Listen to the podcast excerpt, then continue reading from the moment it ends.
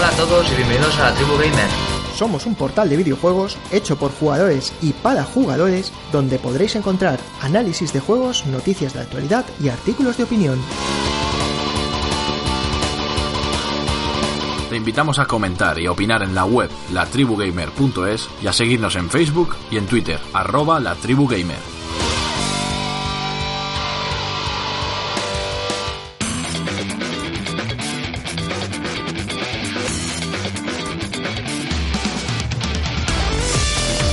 Bienvenido, estás escuchando el sexto programa de la tercera temporada del podcast de la Tribu Gamer. El programa de hoy lo vamos a dedicar a darle un repaso y comentar este reciente E3 2017. Y para hablar de este evento, vamos a contar con el amigo Carlos y Chechu.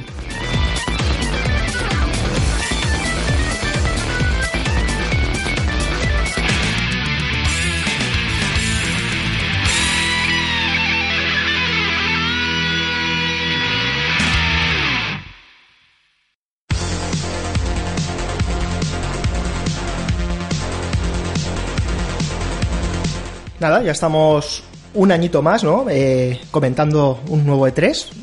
Y no sé a vosotros qué os ha parecido este año el evento. Yo he, leído muchas cosas eh, negativas, ¿no? Como que ha sido un E3 un poco flojo, que la gente espera más, etc, etc. Sido un poco criticado, pero es que eh, echando la vista atrás, yo creo que ha sido que esto viene porque entre el E3 anterior, que se, se presentó muchísima cosa, y estas ferias que hay intermedias como PlayStation Experience o eh, ferias que se va sacando Microsoft o Sony de la manga, yo creo que han llegado a un E3 un poquito desgastados, ¿no? han como con menos novedades de, lo que es habitual. No sé vosotros qué, opináis. Eh, sí, eh, bueno, hola, eh, de Tribu, soy Chechu. Ay, lo primero de todo, presentarme, que nos, que nos identifiquen, que bueno, que nos escucha habitualmente ya más o menos nos identifica con la voz, pero bueno. Pues, pues Enrique, la verdad es que ha sido un poco lo que tú dices, con las ferias que ha habido intermedias y las ferias individuales de cada compañía, llega un poco el 3 con la tierra ya yerma, ¿no? Con todo, con todo el campo labrado, ¿no? Como digo yo. Y sí, aparte de algún, algún par de novedades, pues poca cosa, la verdad. No, no ha sido un E3 sorprendente. Más que nada, más que nada yo la expectativa era ver la, la nueva consola de Microsoft, la, no sé si llamará la triple X, que ya se está llamando por la triple X. Y nada, ver qué aspecto tenía y ver qué nos ofrecía. Y bueno, nada más, poca cosa más, la verdad. La conferencia de Ubi sorprendentemente muy bien, la verdad, no me lo esperaba. Y Microsoft también me gustó, sobre todo, cómo empezó y cómo acabó. Lo del medio eran todo indies, que bueno, respecto a quien le guste. Hay algún indie que sí que merece la pena, ¿no? Como puede ser el Cuphead, alguno de estos. Y, y, nada, Sony lo de siempre, el refrito de Saludos de Colossus y poca cosa más. Y bueno, Nintendo, pues eso, nos muestra el título de Play 4 y algún que otro juego más. Y bueno, y sí que es verdad que tiene muy buena pinta el Super Mario Odyssey, pero bueno, es lo que decíamos, no, deja de ser otro Mario, ¿no? Otras mecánicas diferentes, pero es, es un Mario. Y nada más, no sé, Carlos, cómo, cómo lo has visto tú. Pues, hombre, eh, yo en general la feria creo que, como habéis dicho, eso, las ferias intermedias y ferias propias que tiene cada, cada compañía al final están debilitando mucho el evento del E3. Que bueno, ya este ha sido el primer año que se ha, se ha permitido el acceso al público eh, en general y tal, y bueno, creo que va un poco al, cambio de, modelo. Y creo que también lo que le ha hecho mucho daño a este 3 e ha sido la innumerable cantidad de filtraciones que hemos tenido el mes anterior a este, que es que prácticamente todo eh, las pocas sorpresas que podía haber ya se habían filtrado. Entonces eso hizo que, el evento quedara muy desangelado porque mm, sorpresa, sorpresa, creo que es que ni siquiera Beyond Good and Evil, porque incluso eso se, se llegó a, filtrar. Sorpresa, sorpresa ha habido poca. Eh, bueno, de, lo, de lo visto, la verdad es que creo que no, no estaba en, en el guion que, que, a lo mejor muchos teníamos de principio que las conferencias fueran como, como han sido, porque la verdad es que se esperaba una conferencia mucho más fuerte de Sony, pero sí que es cierto que, claro, no puedes estar tres años seguidos lanzando mm, anuncios de nuevas IPs, sobre todo cuando no estás lanzando estas IPs, que todas han quedado para 2018, todo lo que se anunció. Y bueno, me sorprendió Microsoft en, lo que viene siendo su conferencia, si bien es cierto que, la consola Scorpio, esta Xbox X, eh, no va a ser lo que mm, quizá muchos querían o, o, deseaban, sino que bueno, pues sabemos que es un desarrollo más dentro de la consola. Y bueno, eh, me sorprendió eso, que, que hizo una buena conferencia porque lo que yo creo a mí no me apetecía era que me dieran todas las especificaciones técnicas de la consola, la presentó, presentó el modelo, un modelito más pequeño, un poquito más grande que el mando, y su precio, que al final no, no se dispara tanto, tanto, tanto. Y bueno, eh, en general un E3, pues eso, que creo que tenemos que empezar a acostumbrarnos a que, a que va a empezar a ser un poco así, que los anuncios se van a ir repartiendo más durante distintas conferencias. Sí, ahí, ahí tienes razón. Eh, bueno, lo de las filtraciones que comentabais, yo creo que esto ya es, vamos, marca de la casa ya de, del E3, ¿sabes? O sea, pasa a mí que cada nuevo 3, vamos, hay una de filtraciones bestiales, ¿no? Y, y yo si queréis, eh, ya que nos hemos metido de pleno ahí con el tema de Xbox One, ¿no? Y yo creo que sería interesante empezar por ahí, por la- el evento de Microsoft, ¿no? Que como decimos, pues ha sorprendido. Yo es que como ya vengo tan, tan, tan, tan, tan quemado de, de lo mal que lo estaba haciendo años pasados Microsoft, fui con las expectativas muy bajas y fue un evento que pese a no acabarme de sorprender del todo, no lo vi malo, me gustó, ¿no? Y hubo un par de anuncios que estuvieron bien y, me esperaba algo peor, sinceramente. De Scorpio, sí, eh, a ver, el precio que ha salido a, a 500 euros, para quien dice que es una burrada, pero a ver, ¿cuánto ha valido la Play Pro y la Xbox One cuando salió de salida? 400 y 500 pavos, o sea, no nos estamos yendo tanto eh, a, a un precio tan exagerado como la gente se pensaba. Y lo que sí que es es una consola muy continuista, eh, lo mismo que ha sido eh, PlayStation 4 Pro. Yo creo que Microsoft ha tenido más cojones, ¿no? Y tampoco tenía tanto que perder y ha hecho un salto más grande, mejorando un poco más la consola, el modelo anterior, y perdiendo esa compatibilidad, ¿no? O sea que no vas a poder jugar a los juegos de la nueva en la vieja. Al revés, sí, vas a tener todo el catálogo y accesorios del anterior, pero claro, eh, si quieres innovar o si quieres mejorar, vas a tener que, que hacer borrón y cuenta nueva.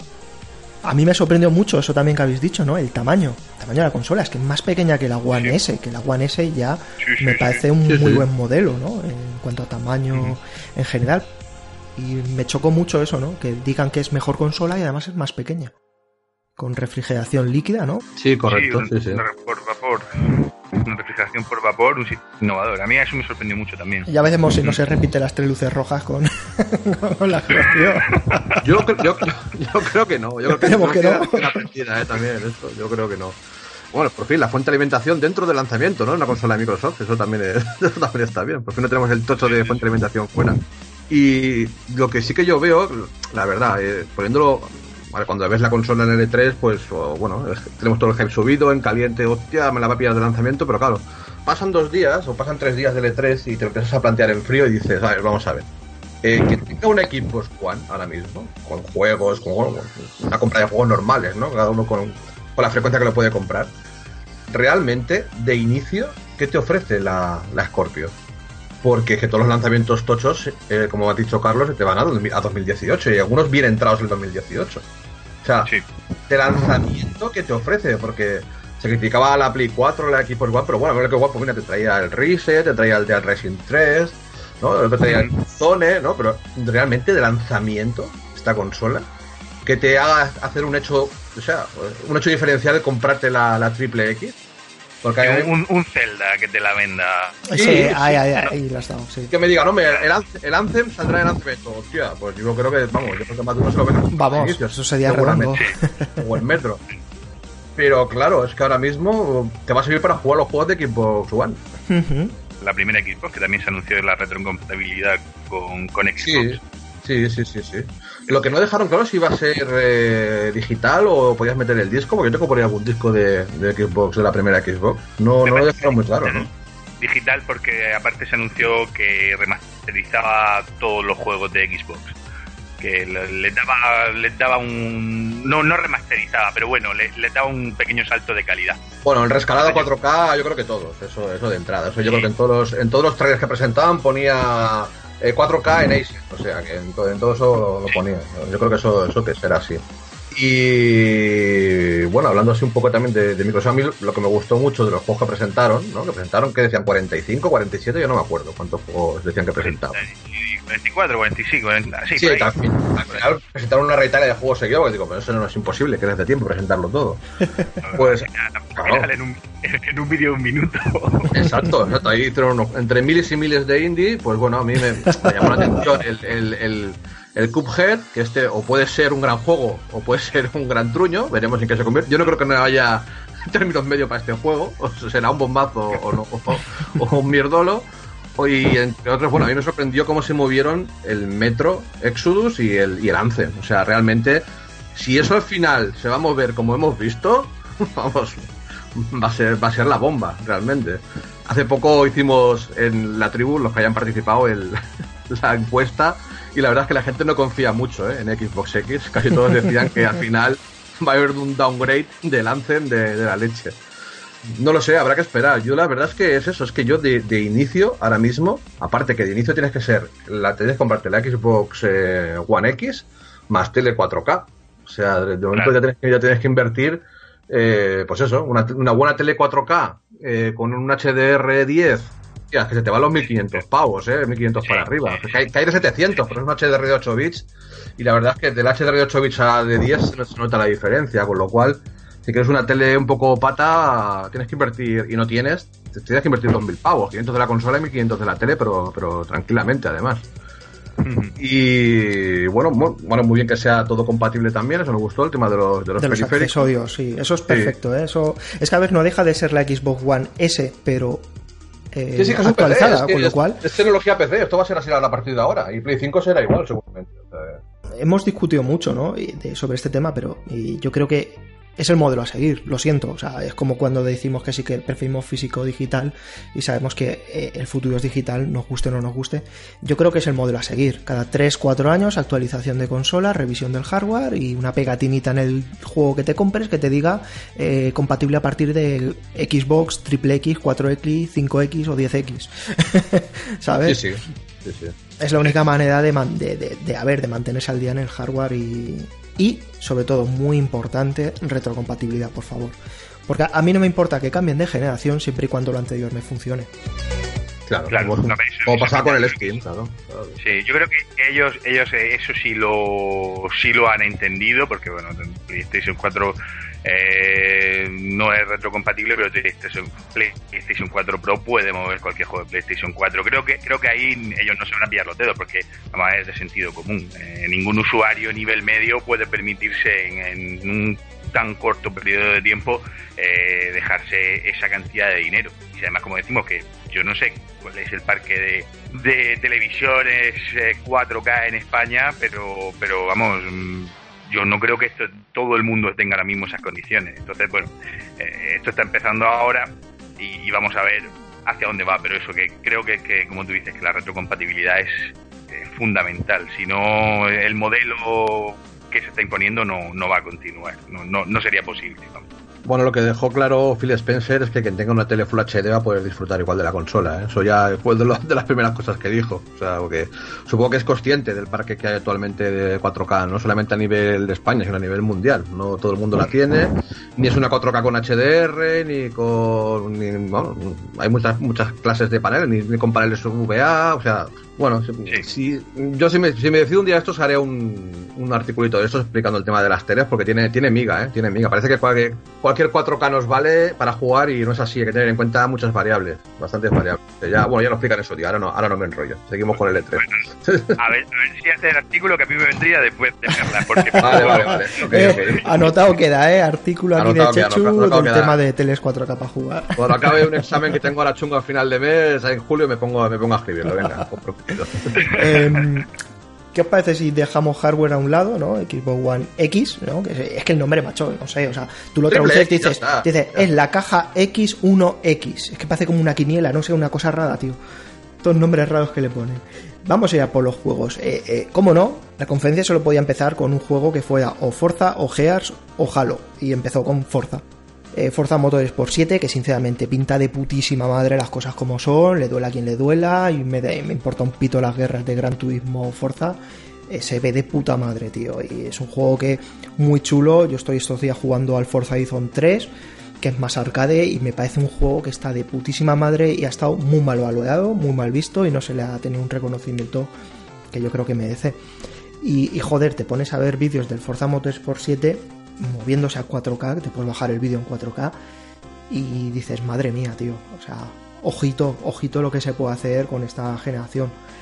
Eh, aparte es eso, ¿no? Un juego de, Tour 10 que nunca han hecho downgrades, o sea, lo que han presentado. Una cosa que yo creo que tiene a favor Microsoft es que son bastante honestos a la hora de, presentar. Son los que menos downgrades suelen sufrir y quizás son los que menos hype producen porque son los que venden menos humo, ¿no? Eso también es un poco de ser un poco tonto y no saber vender bien la moto y yo creo que Microsoft a veces peca de honesto.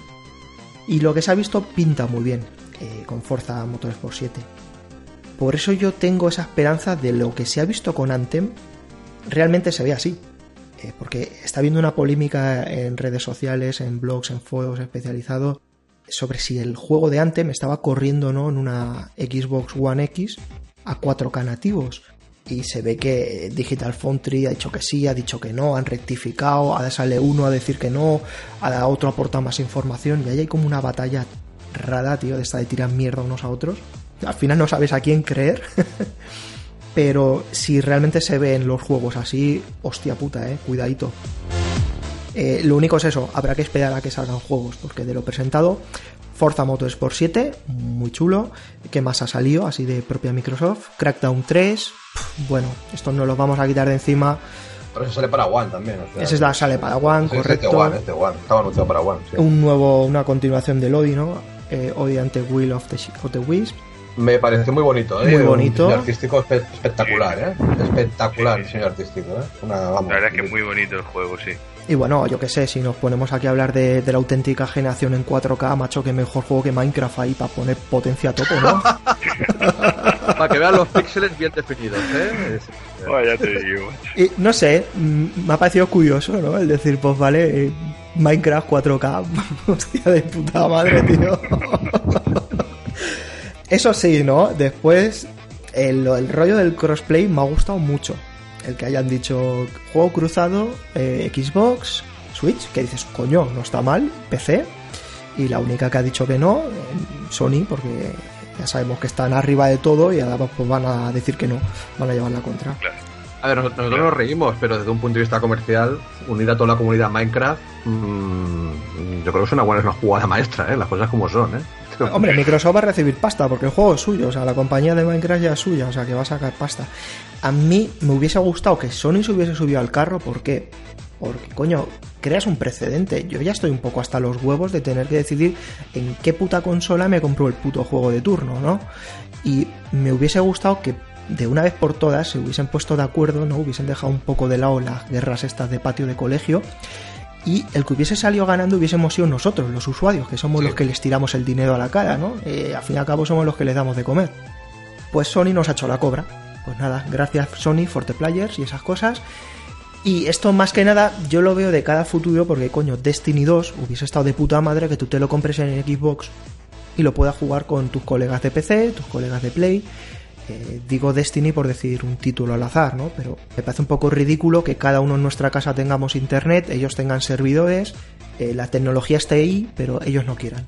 Claro, es que en el, caso concreto de Sony lo has dicho tú antes, ellos van ahora mismo en cabeza, a ellos comercialmente pues no les interesa, ellos al final eh, tienen mayor parque de consolas en prácticamente todo, todo el mundo y bueno, pues es que para, para qué para qué voy a darle la opción a alguien de, de poder jugar o elegir otra plataforma si tengo la mayoría es decir si tengo nueve si tengo nueve ese uno que me queda ¿por qué voy a perder la ocasión de, de, también traerlo aunque sea un poco obligado por las circunstancias eh, es una estrategia muy ruin pero que comercialmente pues está claro que es lo que les beneficia.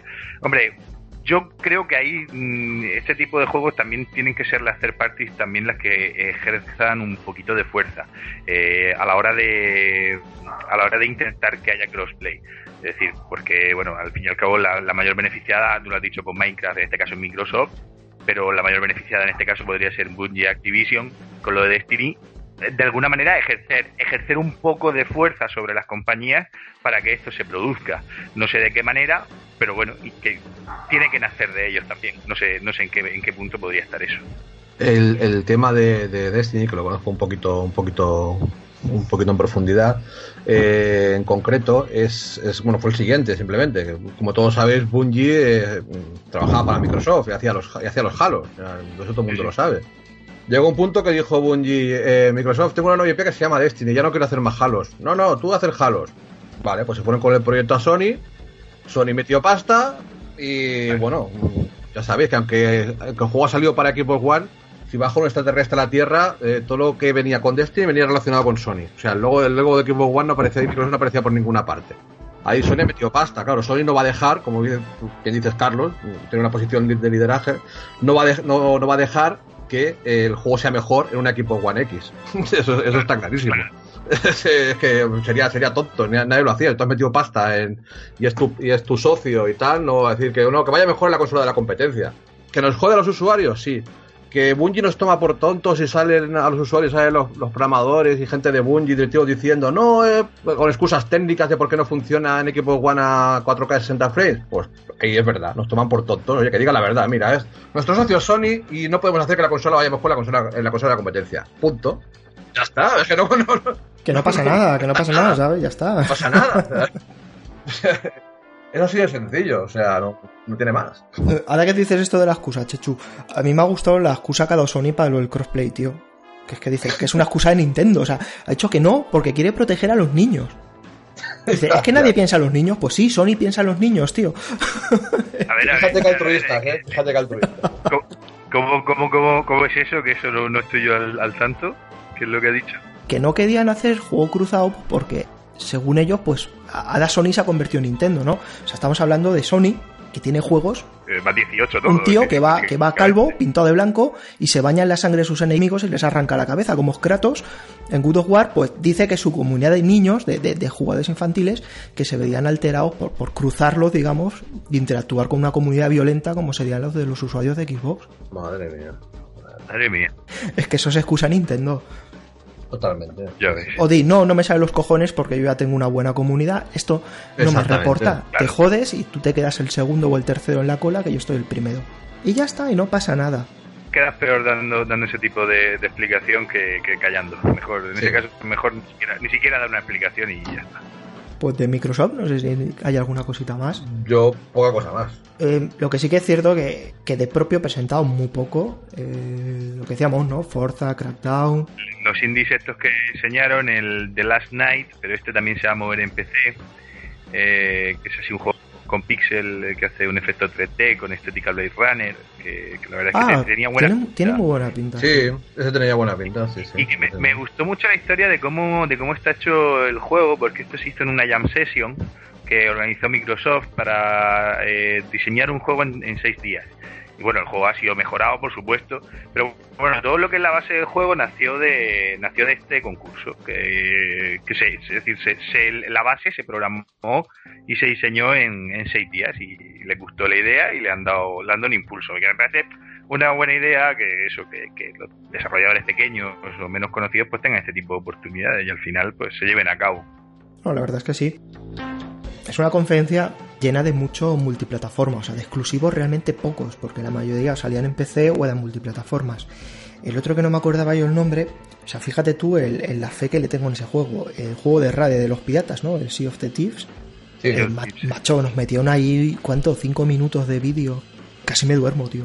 Sí, sí, porque es que mm, eso, lo, lo estábamos comentando fuera de grabación, eh, que, que la verdad es que la habilidad para elegir el gameplay del, que fuera el, el responsable, la verdad es que se ha lucido. Sí, porque se mostraban demasiados diálogos en la parte de la de- del barco y tal, y bueno, un poco falta de acción, tampoco quedó muy claro. No sé, fue, fue un poco, un poco raro. El juego sí que me parece un. Siempre pedimos cosas diferentes o distintas en, en, en cuanto a consola y como, como planteamiento multijugador, que, que junto a un amigo en cooperativo puedas, puedas estar en el mismo barco y que cada uno se encargue de unas funciones, me parece una, una muy buena idea, eso sí. Vamos a ver al final el juego qué respaldo tiene de la, de la comunidad que al final es, es lo que manda. Yo ya sé que es un juego, mm, bueno, pues de estética caricu- de caricaturas, caricaturística, no me saldrán ¿eh? la, panta- la- la palabra. Eh, bueno, en plan dibujos animados, pero hostia, podrían haber respetado un poco. Yo me acuerdo que cuando, se mete debajo del agua, coge el cofre, sube para arriba como si el cofre pesara una pluma. Bueno, venga, va, vale. Ya, Vale. Pero cuando sube las, sube las escaleras con el cofre en la mano, o sea, te lo imaginas subiendo, subiendo con los pies la escalera del barco. Yo qué sé, ¿no? Hace una animación como que te tiran una cuerda, atas el cofre y lo tiran para arriba. No sé. Ya sé que es una tontería, ¿no? Que el juego eh, se le perdona, ¿no? Si tiene otras, otras virtudes, ¿no? Pero yo qué sé, me parece un poco. No sé. Un poco trabajado ese tipo de poco cosas. trabajado. O sea, lógicamente este juego no, no quiero que sea real, yo tampoco, ¿eh? Lógicamente. No, no. De esa manera. Pero yo qué sé, a menos cosas básicas, sí, ¿sabes? Es que lo, lo del, lo del cofre, tú piensas que eso está estanco, lleno de aire, hay un montón de tiempo. Claro, y no pesa nada. No pesa nada, claro. Y subes, el, subes la escalera del barco solamente con los pies y con el cofre en las dos manos. No sé, un juego graciosete así para jugar online, pero que eh, se ha pasado mucho, ¿no? En, en- en el metraje, como si fuera ahí un juego, un triple A, un juego de peso y Exacto. yo creo que eso rompió ahí el ritmo. El resto fue todo multi, ¿no? De hecho, se anunciaron muchos juegos que realmente la primera presentación fue exclusiva, ¿no? En el evento de Microsoft. El, joder, el Dragon Ball Fighters, tío. ¡Buah! ¿Cómo lucía eso? Bueno, es que ya se ve mejor que los dibujos. O sea, no es que diga, no, es como los dibujos, no, no, es que es No, no, es mejor, es mejor. Sí, sí, sí. De, de- de toda la feria, de todas las conferencias, eh, yo creo que ese fue el único momento de que yo flipé un poco, ¿sabes? De decir, pero hostia puta, ¿cómo? Y mira que yo no soy mucho de. Yo sí soy de la franquicia de Dragon Ball, pero no de no de, ju- no de los juegos de lucha. Lo, lo- Yo ya te digo, lo, lo ab- lo abandoné en el Super Butoden, el que ya en Super Nintendo. Eh, pero, pero macho, es que se veía increíble el juego, se veía muy muy bien. Luego el gameplay también es muy dinámico eh, y eso, y la vuelta a la, a la 2D, eh, que es lo suyo eh, en este tipo, en esta franquicia, se ve muy bien. A ver, a ver luego el catálogo de luchadores, que son las dudas que, que oigo y, cuando hablo con la gente veo por ahí, a ver luego qué catálogo de luchadores tiene y, y ese 3 contra 3 cómo funciona, pero la verdad es que el juego tiene muy muy buena pinta. Bueno, es que Microsoft en su conferencia inventó un concepto nuevo que es exclusivo Xbox One, cuando también salía para PC. O sea, a ver, ¿qué mierda es exclusivo Xbox One? Un juego exclusivo es exclusivo para una plataforma. Si sale en PC ya no es exclusivo. Sí. Sí, sí, porque todo lo que presentaban era como primicia mundial exclusivo Only X1. Y, y decías, hostia, sí, no, tío, que esto también sale en PC, o sea. Claro, claro. Es el problema que está arrastrando, que ya alguna vez lo he comentado aquí, que para mi gusto es el problema que arrastra Xbox, que es, que es eso, la duplicidad con, con Windows 10, que, que creo que, el- que al final, quieras que no, le hace, le hace un poquillo de daño en cuanto a, a eso, a, a la venta de consolas, porque tampoco te hace falta necesariamente tener un Xbox para jugar a, esos juegos. Correcto. Pues si queréis, de la conferencia de Microsoft, saltamos a la de Bethesda. No sé si la visteis yo, es que como tenía que currar y esas cosas, vi contadas, vi las que podía ver en horario normal y el resto me las perdí. De Bethesda no vi nada, sinceramente, ¿eh? no la he visto y después he visto un par de, de trailers, me he informado, pero vengo pez. De Bethesda solo voy a decir una cosa. Yo creo que es la compañía que más le he visto estirar el chicle en un juego, que es el Skyrim.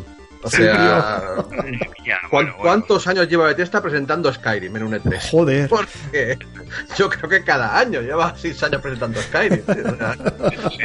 Esta vez la toca a la Switch, el año que viene, pues yo qué sé, será en la pantalla del, microondas de casa, como he visto por ahí un meme, o en una piedra, yo qué sé. No sé. ¿no? Vale, que sí, que Skyrim que ha sido un juegazo y tal, pero bueno, que, que ahora lo pones incluso en PC y, hombre, eh, han pasado los añitos, ¿eh? Ya, ya se nota que han pasado los años. No, no sé, no sé- no sé qué opináis. Es que te lo han presentado en PC, te lo han presentado en consolas, ahora te lo vuelven a presentar para Switch, te lo van a presentar en VR con el con la opción para VR para PlayStation. Hostias, macho, ya está bien, ¿no? Exacto. De todas maneras, de todas maneras hay que decirlo, nos lo sacan y vamos a volver a caer porque mola. Yo un amigo me lo decía, dice, hostia puta, dice a mí el Skyrim con el parche este para VR para Play 4, dice, macho, yo voy a vivir ahí dentro, ¿eh? Dice, depende cómo sea, me quedo a vivir ahí. Si hay un juego que le puede venir como un guante a la mano el VR es el Skyrim, eso, eso desde luego. Si, se lo, si lo hacen bien, puede ser bastante, bastante alucinante, ¿eh? Sí, de, hecho yo recuerdo cuando toda la tecnología VR estaba todavía en desarrollo, haber leído que, que bueno, pues la- los profesionales del medio que tenían acceso a, a la tecnología habían probado el juego en, con Skyrim y como que ya desde el principio estaba, estaba orientado a esto. Y bueno, el, yo supongo que a muchos Nintendo le, le va a encantar la idea de poder llevar la skin de... De, Link. un poco raro, no sé, era como, como lo, has sacado del, del, dibujo y me lo has traído, ¿sabes?, a, la vida real de alguna manera. Y, pero vamos, volaba, volaba bastante, la verdad. No sé, Oye, ya de, de Bethesda mm, me moló lo de la comunidad, el, este plataforma que han sacado para compartir los mods, me parece una buena idea. Me gustó el me gusta el modelo de Bethesda que ya lo repite, lo hizo con The Old Blood y The New Order em, en The New Order una expansión de Old Blood salió por un precio de 20 euros en formato físico. Y me gustó porque por ese precio, una experiencia de unas 8 o 10 horas con el sello de calidad de Bethesda, eh, me, parece un muy buen modelo. Y se vuelve a repetir para Dishonored, que además hace un poco como, que ahora hablaremos un poquito más adelante, hace un poquito como Uncharted, coge dos personajes de, su trama, que no son los principales, y, y no, dejará jugar con ellos. Y me parece, me parece muy bien. Y bueno, lo ha anunciado Devil Within 2 y, y The New Colossus vamos, yo, esos son para mí, son para mí fijos porque ya te digo, los Wolfenstein los he jugado y, y Devil Within creo que fue una de las mejores, peores experiencias que he tenido en mi vida. Porque me, encantó, pero me hacía sufrir a parte iguales, ¿sabes? Era como un ¿Qué está pasando con el Outlast 2? Que lo estoy teniendo, me está encantando, pero tengo que jugarlo que es chico corto porque veo que me, que me quedo Tienes que jugarlo con el papel higiénico al lado, ¿no? y, la, luz y la luz encendida. Y la luz encendida a tope ahí. pues, pues el Wolfenstein pinta brutal, eh. Hostias. Ojito, es que ves, el, ves los trailers todo in game y sabes que esta gente que no te vende, eh, no, es trampa y cartón, ¿sabes? Lo que, lo que sale, macho, tú al día siguiente lo compras, bueno, al día siguiente, al año lo compras y ves que no te ha vendido la moto, que es la calidad que has visto en el trailer, tú la tienes ahí y de puta madre. Y Wolfenstein luce cojonudo. Eh, Devil Within 2, a mí el primero un poco... las cosas como son, no es mi género, empecé a jugarlo y lo abandoné bastante rápido por desesperanza, eh, salió muy, mal balanceado el juego de inicio, muchos bugs. Eh, no sé. las bandas negras, acordado de Las bandas negras, la, cámara súper mal puesta que, que, no veías. Mm, es que no veías nada, tío. O sea, te venían bichos por el suelo, no los veías. Fatal, no, no disfruté nada de la experiencia acusó mucho el, ser un, inter, un intergeneracional, que pasó de 3 a 4, estaban los dos formatos. Sí, yo creo que eso es lo que le pasó, le pasó factura. Entonces, a ver con este Devil Within 2, si te sale de salida ya bien, bien pulido, eh, yo creo que puedes estar muy bien. Los fallos que tenía el 1 se fueron más o menos corrigiendo poco a poco con los parches entonces, si esto ya lo tienen cogido por la mano y Devil Within 2 sale ya con todo eso corregido, puede ser una buena salida de juego. También un punto a favor que estaba doblado el Devil Within 1 al castellano. También, eso, es de agradecer. Joder, sí. Y más en los tiempos que corren. Exacto. Y también me ha hecho gracia, ¿no? Si decíamos del Skyrim eh, para VR, que también estaba el Fallout 4 anunciado para VR, que es que vamos, entre Skyrim y Fallout ya me puedo quedar ahí a vivir, o sea. Y después la fricada del Doom VFR, que dices, hostia, esta gente se ha volcado de pleno. Es lo que hubiéramos deseado en nuestra serie de mozas, ¿eh? O sea, imagínate, poder, poder jugar al Doom así con, unas gafas, a ver, a ver cómo lo implementa. Pero bueno, yo en Bethesda, sobre todo en tema de FPS, confío. Siempre los hace a 60 frames, eh, van fluidos, o sea, confío 100%. O sea, desde luego, yo no tenía pensado comprarme VR, pero viendo cómo se está poniendo el tema, que ya está empezando a sacar juegos tochos y un Doom así, es para, es para pensárselo, la verdad. A día de hoy, 330 euros las VR, para el que las quiera. ¿eh? eh que han bajado de precio justo hoy eh, en Amazon por, por 330 las he visto. Sí, aparte, buena oferta, 330 las, las gafas, eh, las VR más, más la cámara, ¿eh? Las dos cosas. Está de puta madre. A ver, lo que pica después son los dos moves para determinados juegos. Pero coño, es un precio muy razonable. Pero los moves de, Play 3, vale, ¿no? Yo tengo dos moves de Play 3 por aquí que costaron. Sí, sí, sí, sí, sí que valen. Pues, sí. pues cuando liquidaba el, tema de Play 3 en el game me costaron 10 euros cada uno. O sea, imagínate cómo se han puesto Ole. otra vez. Que puedes ir corriendo a un CEX o a un game y pillar los de segunda mano que te sirven, ¿eh? O sea. Sí, sí, sí. sí. Lo vas a sacar, los han subido, ¿eh? Otra vez. Ah, sí, claro, sí, sí, sí, sí, la han que- subido un montón. creían que esto ya no lo iban a hacer servir en la, en la Play 4 y como al final sí, pues mira, te han subido de precio. Pero vamos, cuando lo liquidaban, vamos, yo me los pillé por eso, 5 o 10 euros para jugar a los juegos de, de rail de House of the Dead y los juegos de, de- pipa, de pistola. O sea que, Pues lo que has dicho, Chechu, ¿no? De que se meta Bethesda en hacer juegos de VR, es eso, yo creo que es lo que, lo que le falta. Un peso pesado detrás que sea el que tire del carro y eh, aplique la tecnología y diga por dónde hay que ir. Y Bethesda, lo que hemos dicho en algún podcast, ¿no? Que hemos hablado de ellos, sobre todo en el de Doom, que coño, que es lo que dices tú, te hace un juego te lo hace sólido, te hace unos buenos gráficos, sólido y fluido. Y yo creo que esta gente lleva ya tiempo trabajando en cuando dijeron que iban a parchear el Fallout para VR y la gente que lo había probado decía que se veía muy bien y que no era lo mismo que jugar estos juegos que han salido en la primera jornada de VR que marean mucho, decían que no, estaba la sensación eh, muy corregida y muy, muy bien llevada. A ver, a ver si Bethesda le pega ahí un empujoncito al VR, que a mí me ilusiona bastante ¿eh? el tema de VR. Hay gente que directamente la descarta por completo. A mí me ha gustado y de hecho estoy disfrutando mucho con ella. No, yo la descarto hasta que haya juegos que me, que me llamen, como siempre, como todo. Son los juegos al final lo que te venden el, producto. Eh, por cierto, de Xbox, bueno, de Triple X, Scorpio, como la queréis llamar, eh, ¿se, ha dicho, ¿se ha dicho algo de VR? Si va... Nada, tío. Eh, lo único No, que han dicho es que va a estar ahí, pero de momento no han presentado nada porque como lo tienen todo a medio cocer, no, no han querido mojarse. Pero han dicho si va a ser ha dicho que sí, que va a haber VR Sí, yo he escuchado eso, que si va a ser compatible con HTC o, bueno, no sé. con no las sé. HTC Vive, me parece, y que sí. Habrá, pero de momento no quieren abrir boca. A ver, a ver qué tal, a ver qué tal.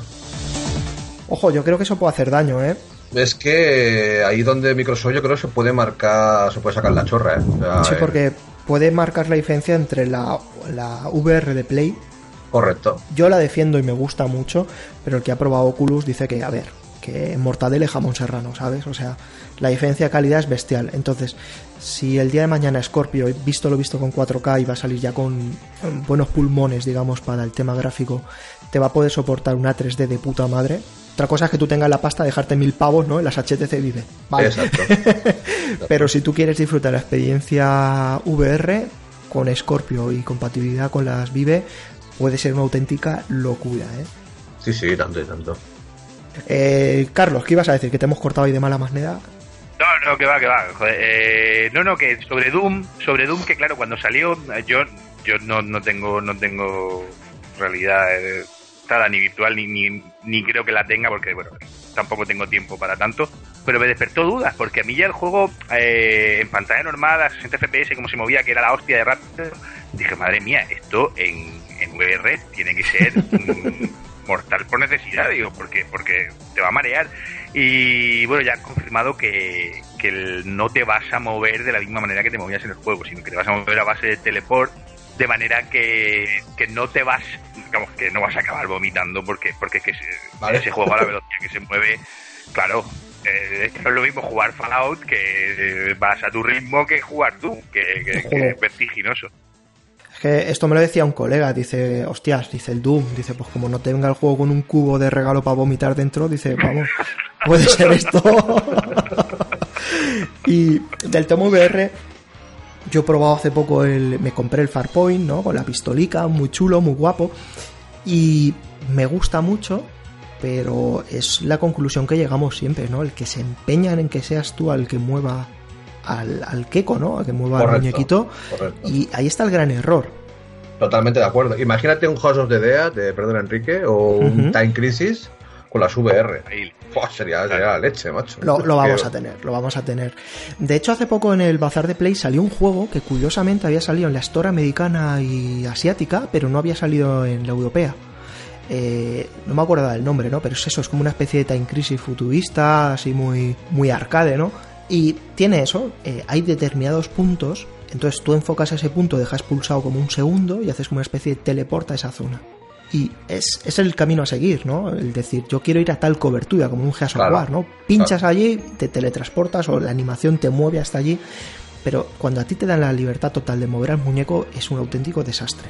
Totalmente. Y Farpoint, Farpoint, vamos, yo lo he jugado, incluso hemos jugado cooperativo, nos gusta jugar en cooperativo y es muy divertido, pero hay momentos que ir a según qué zonas y no es coña, con el colega le digo, espérate que me voy a tal punto, cierro los ojos y echo a correr.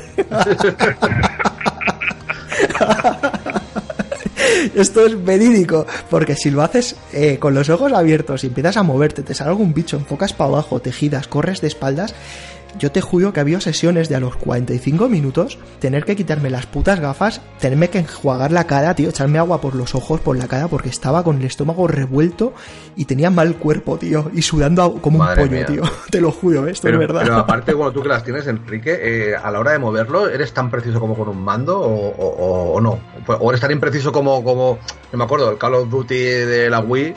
Vamos, era un desastre manejar eso con, los- con el Wiimote. ¿Es, ¿Es parecido el tema del, del manejo a un Wiimote o, o no? Sí, a ver, es bastante preciso, o sea, realmente donde tú apuntas, si la cámara está bien posicionada, la iluminación de la habitación, etc. y todo es- es óptimo, Vale, vale. tú juegas muy bien. Pero digamos, si jugaras online contra uno que jugara que tuviera mando o... Ah, te revienta. te revienta. Es- esa, esa era, ahí quería llegar. Pero claro, pero eh, lo bueno de Farpoint es que cuando coges eh, la tubería esta, porque parece un- una puta tubería de plástico, ¿no? Lo bueno que tienes es que tú en el juego te la acercas a la cara, o sea, en la vida real te acercas la pistola a la cara y en el juego también, con lo cual tú tienes como que utilizar la mira real y claro, la experiencia que te da, eh, la inmersión es total. El problema es que, claro, tú intentas jugar con esa inmersión y quieres moverte como te mueves en un Doom, vamos, coge el cubo, va a subir a al lado, porque vas a acabar con un mayón encima de, de- de tres pares de cojones. Ojo, vamos a la siguiente conferencia, que para muchos ha sido como la mejor conferencia del E3, o al menos la que más sorpresa se ha llevado, y ha sido la de Ubisoft. ¿Quién te ha visto y quién te ve, no? O sea, a mí me lo preguntan de cuál es la que más creo que me iba a sorprender y jamás en la vida hubiese dicho Ubisoft, ¿no? Porque dices, "Puf, es que va a ser Assassin, Far Cry y más de lo mismo. Pero sin embargo estuvo bien, a mí me gustó. Sobre todo el inicio, ¿no? Eh, además que la conferencia de, de Ubisoft eh, es la única que yo he visto en televisión a tiempo real, con una Smart TV, ¿no? Me dio por entrar en YouTube. Estábamos cenando, estaba con mi chica cenando y en vez de poner una película o una serie, pues se tuvo ya que joder y, y yo ponerme a ver la conferencia de Ubisoft. y le dije, lo siento, pero esto es una vez al año y yo me he tragado, yo Ay, me he ay, tragado ay. programas tuyos, esta vez te toca a Ay, ti. ay. ¿Qué, qué, qué tal estaba el sofá por la noche, Enrique? Venga. ¿Qué tal? Hombre, es, un, es el precio a pagar, ¿no? Pero Bueno, bueno, la verdad, la, ver- la verdad es que sí, que la conferencia de, de Ubi, eh, aparte, que lo que, me- lo que yo creo que lo que le gustó mucho a la gente de la conferencia de Ubi, lo que a mí me gustó es que se vio mucho gameplay. Así como en las otras vías mucho, mucha cinemática, aquí se vio gameplay, realmente, que al final la gente lo que quiere ver, no... Vale, la presentación de Assassin's Creed muy guapa, pero a ver, esto cómo se mueve realmente. Atraviesa las paredes el egipcio, ¿no? Eh, eh, a ver, y todo el mundo estábamos esperando ahí el primer book que, que viéramos de, de, de Ubisoft de algún juego. Y bueno, la y como no ocurrió, y encima enseñaron gameplay, pues bueno, la verdad es que así me gustó me gustó bastante, la verdad. Me sorprendió por eso. Supongo que a lo mejor porque no, no me esperaba, no me esperaba nada. No sé, Carlos, ¿qué te parece a ti? Pues, hombre, a mí, a mí la verdad es que eso, me, me esperaba, a ver, estaba hypeadísimo, deseando ver cómo se movía Assassin's Creed, eh, soy amante de la saga, con sus virtudes y sus defectos, y, y bueno, me pareció que en general eh, fue un, un equilibrio entre todo, porque no solo se mostró el game- gameplay, es que el, el golpe grande también lo da con un CGI de 3 minutos de, de Beyond Good and Evil, que se ve de la hostia, que, que además presenta, presenta unos entornos increíbles. Eh, entonces creo que la conferencia estuvo muy bien balanceada y eso, y tuvo muchísimo Sí. ritmo. Eh, se mostraron IPs menos, menos fuertes, como puede ser la, la de The Crew y tal, eh, que también, pues bueno, al, al que le guste el género, pues también hará, hará de su, hará sus delicias, digamos. Y bueno, de Assassin's Creed, Ubisoft eh, nos enseña lo que está acostumbrado últimamente, eh, sumar todas las mecánicas que le funcionan a todas sus IPs, integrarlas sí. porque al fin y al cabo el, el, el halcón o el águila es algo que viene de Primal. Eh, el sistema de niveles ya se incorporó en, en Syndicate, en Syndicate, eh, eh, el sigilo, luego el combate, pues eso, ellos mismos lo han reconocido, que, que- que entienden que el modelo Souls se, se impone e intentan adaptarlo. Vamos a ver con qué, con qué éxito. Ah, eso, eso. Eh, Uf, Claro, claro, que, es que no, no es fácil. Por ejemplo, No. hay quien lo hace muy bien, como Deck 13 con, con Lords of the Fallen o, o The Surge, pero no sé cómo le va a quedar a Ubi. Entonces, eso me, me despierta. Y, hombre, garantía de Ubi va a ser el tema de la recreación en, en el Egipto antiguo, que bueno, ya ahí poniendo un poquillo más pedante, digamos, me, me hubiese gustado una recreación más en, en un periodo más anterior, o como el periodo Amarna y tal, pero bueno, se va a la, a la, a la época de, los Ptolomeica, romanos. que- claro, de los romanos, que es lo que tira, que es lo que vende, que es lo que hemos visto en Marco Antonio y Cleopatra, y que es lo que al público en general le llama más la atención. Pero, pero bueno, en ese, en ese sentido, bien. Far Cry, eso es Far Cry, un- como todo, pues, claro, a quien le guste más, a quien le guste menos, pero eso es como muy divertido. La temática de Far Cry, de este Far Cry 5, me parece acertada, me parece bien que, que dejemos un, un poquito de. Por eso Far Cry 2 contra los negros, Far Cry 3, bueno, Far Cry 3 no. que sí, que sí, que los americanos vean que en su país también hay cosas chungas. Sí. Y también mierda, También hay sectas chungas. sí, sí. Exactamente. Entonces, pues, que lo, que lo vean y tal, y, y a ver cómo funciona el juego. Me gustó muchísimo el gameplay, la batalla, la batalla que se vio con la avioneta. Me parece algo innovador. Incorpora el perro, que ya estaba en Fallout, y incorpora el perro para desarmar, te trae el arma. Bueno, de- También es que- estaba en Call of Duty el perro. Y en Mad Max. Vale, mira, Mad Max, Mad Max es que Y en lo Metal tengo Gear. ahí, lo tengo- lo ahí en un debe, lo tengo ahí en un debe, pues nada, lo El coges Paintball. la mecánica. ¿En Todo mola más con un perro, tío. Y punto. ¿No has dicho el último en Fable? Eh, eh, de hecho, es que no te escuché, perdona, que no, No, no, el, recuerdo creo cuál- que en el Fable también está el perro. El Fable, bueno, bueno, el Fable 3 es el que, es el que yo jugué. Estaba, estaba el perro también. Pues eso, yo, yo me acordé de Fallout. Eh, de- la- la- eh, y nada, bien, que, que la verdad es que eso, que Ubisoft presenta mucho AAA y eso al final pesa, pesa, pesa en una conferencia y llena, exactamente. Eh, a mí me encantó el, el inicio, ¿no? Con Miyamoto. Claro, Sí, sí. Ya lo del juego este de los conejos, uf, tengo un asco profundo. Es que no los puedo ni ver, tío, a los rabbits estos. Yo jugué el primero, el único que me pareció divertido fue el primero por la novedad. Luego ya, a partir de ahí ya, el juego de pruebas. Ya está. no- Es un juego, este del Mario, que decía, hostia, Mario con los rabbits, hostia puta, ¿qué nos van a hacer? Claro, salta, mi, salta Miyamoto. Sí, sí, y ves XCOM y yo estaba ya por dentro. Empecé a cambiar, ¿sabes? Al principio lo, lo vi con asco, asco y mala hostia y mala sangre. Y dije, mierda, que ¿Qué me voy a mierda, mierda, XCOM, no? que, que- que me lo voy a comprar porque a mí me encantan los juegos por turnos de, de disparos. Y al final acabé encantado, tío, diciendo, hostia, pues me gusta lo que se ha visto.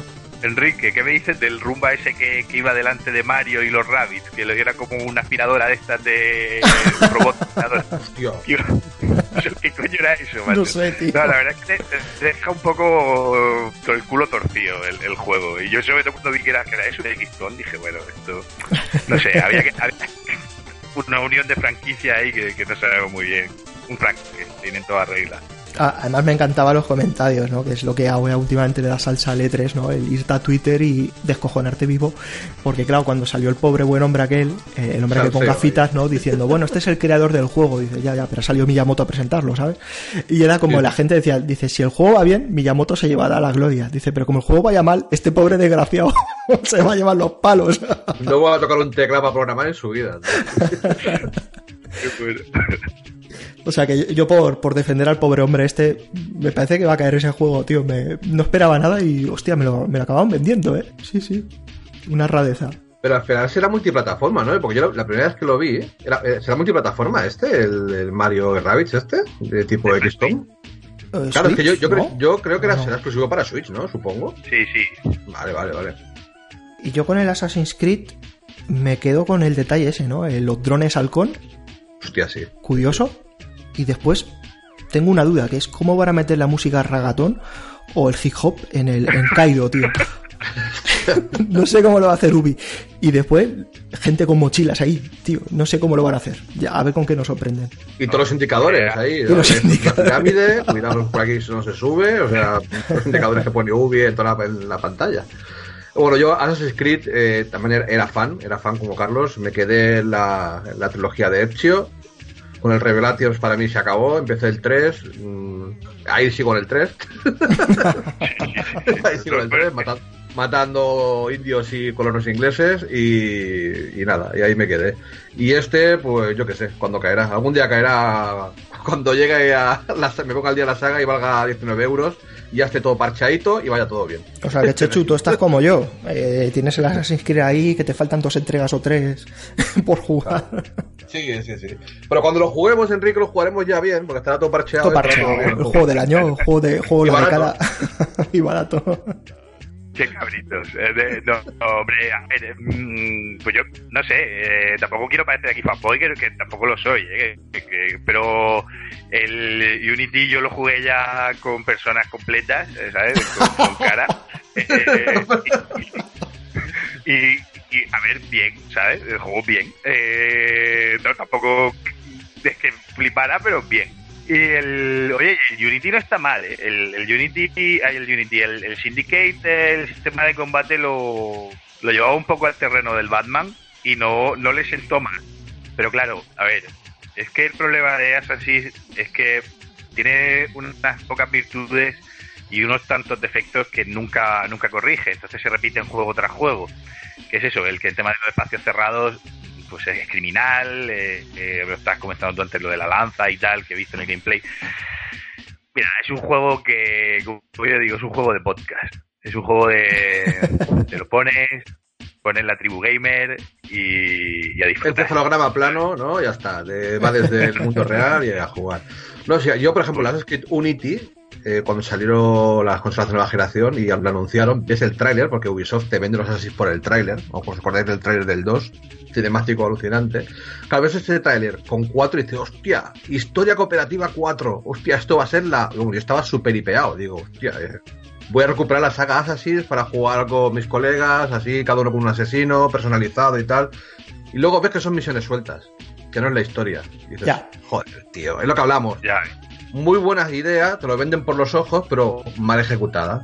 Por lo que hablábamos de Ubisoft antes. O sea que, coño, si, si, te, venden, si te venden algo cooperativo, ponme una historia guapa cooperativo a, a, a cuatro, ¿sabes? Porque vamos, yo creo que eso hubiera sido, hubiera sido la bomba en ese Assassin's. Yo tengo eh, amigos que se lo compraron, que nunca se habían comprado un Assassin's Creed, y se lo compraron de inicio. Y cuando me dijeron, yo también lo iba a comprar, eh, esperé unos días y no, no, mm, que es, son historias sueltas. Venga ya, hombre, por Dios, pues ya, ya no me lo compré, ya me, me, me pegó el bajón. Eso, eso es lo malo. yo creo que no deberían ni, ni- Bueno, no sé si este va a traer cooperativo o no. No, pero- no, no. La- Pero el, el te lo vendía, Carlos, te vendía el cooperativo, vamos. Lleváis los cuatro asesinos por París, eh, saltando por los cuatro por los tejados. Es que eso pintaba muy bien, tío. Claro.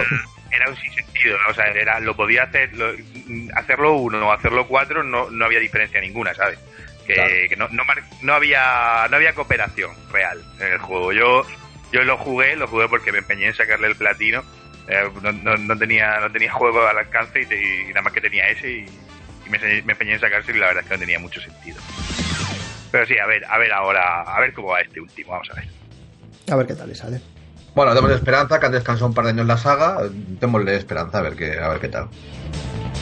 Y luego nadie Bueno, no sé si Enrique le vas a comentar tú ahora el, el juego que han sacado, Skull and Bones. Eso te iba a No, decir, eh, que iba a decir que, que si no habías jugado al Assassin's Creed 4, que ahora te sacan el Black Flag, pero sin Black Flag. Te han dejado solo los barcos y te han quitado el Assassin. Entonces, a ver, eh, presentaron un pedazo de vídeo CG que yo creo que este año, vamos, Ubisoft se ha gastado la pasta en becadios para hacer CGs, tío. Eh, bestial, o sea, unos trailers bestiales. Eh, Sí. Luego el in-game después, cada uno que juzgue, pero los trailers muy guapos, ¿no? Eh, se cascaron ahí un pedazo de vídeo, unas batallas de barcos acojonantes, ¿no? Y se vio, pues eso, el motor de batallitas de barcos del Black Flag aplicado al multiplayer, ¿no? Eh, Tú puedes ir ahí con tus colegas y tus barcos y a pegar cebollazos contra todo lo que pilles. Se ve muy chulo, muy guapo. eh, mi chica flipaba, ¿no? Dijo, hostia, qué guapo, no sé qué. Uh, pues mira, hostia, muy, está muy bien recreado. Sí, muy bonito en papel, pero es que después yo estaba pensando de fondo.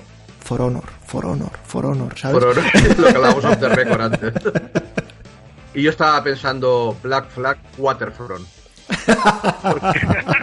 porque, era muy parecido. O sea, era, era la mecánica de Battlefront, o sea, totalmente. O sea, una flota contra otra y ya está. Y a ver qué, qué- Lo que tú dices, y For Honor, que yo creo que a las dos semanas que la gente lo juegue, a lo mejor me equivoco, ¿eh? A lo mejor me equivoco, porque si lo, llega, si lo ejecutan bien, no el rollo este cooperativo que hablábamos antes of the record, fuera del podcast, ¿no? Que uno lleva, lleva el timón, otro el cañón de, pues, de popa, otro el cañón... O sea, puede estar, puede estar bastante chulo. A ver cómo lo ejecutan, lo que hablábamos. A ver cómo lo ejecutan. A ver, yo, yo, mm, sin haberlo tocado, mm, me atrevo a augurarle un poquito mejor de futuro que a For Honor, porque es que yo, For Honor, no sé si vosotros llegasteis a jugarlo, que le, le hice, le hice el, el vídeo para, para YouTube, para nuestro canal de YouTube, Yo cuando Y, vi tu vídeo ya tuve suficiente. O sea, no... y lo sabía, yo lo, fue la beta, lo- sabía. Entonces, claro, con este Skull and Bones eh, ya te puedes dar de alta, si queréis, para, para pedir la beta. Sí, Entonces creo que voy a hacerlo. Voy a pedir la beta y si me engancha, pues jugaré. y Si no, pues ya veremos. Claro, habrá que probarlo. Hombre, eh, hay que decirlo que pinta muy bien. El problema es conseguir un juego que te enganche para estar ahí jugando, como quien dice, casi cada tarde online con, Claro. con gente. Es muy jodido, a ver, muy jodido porque tú haces un balance y dices de los, ¡buah!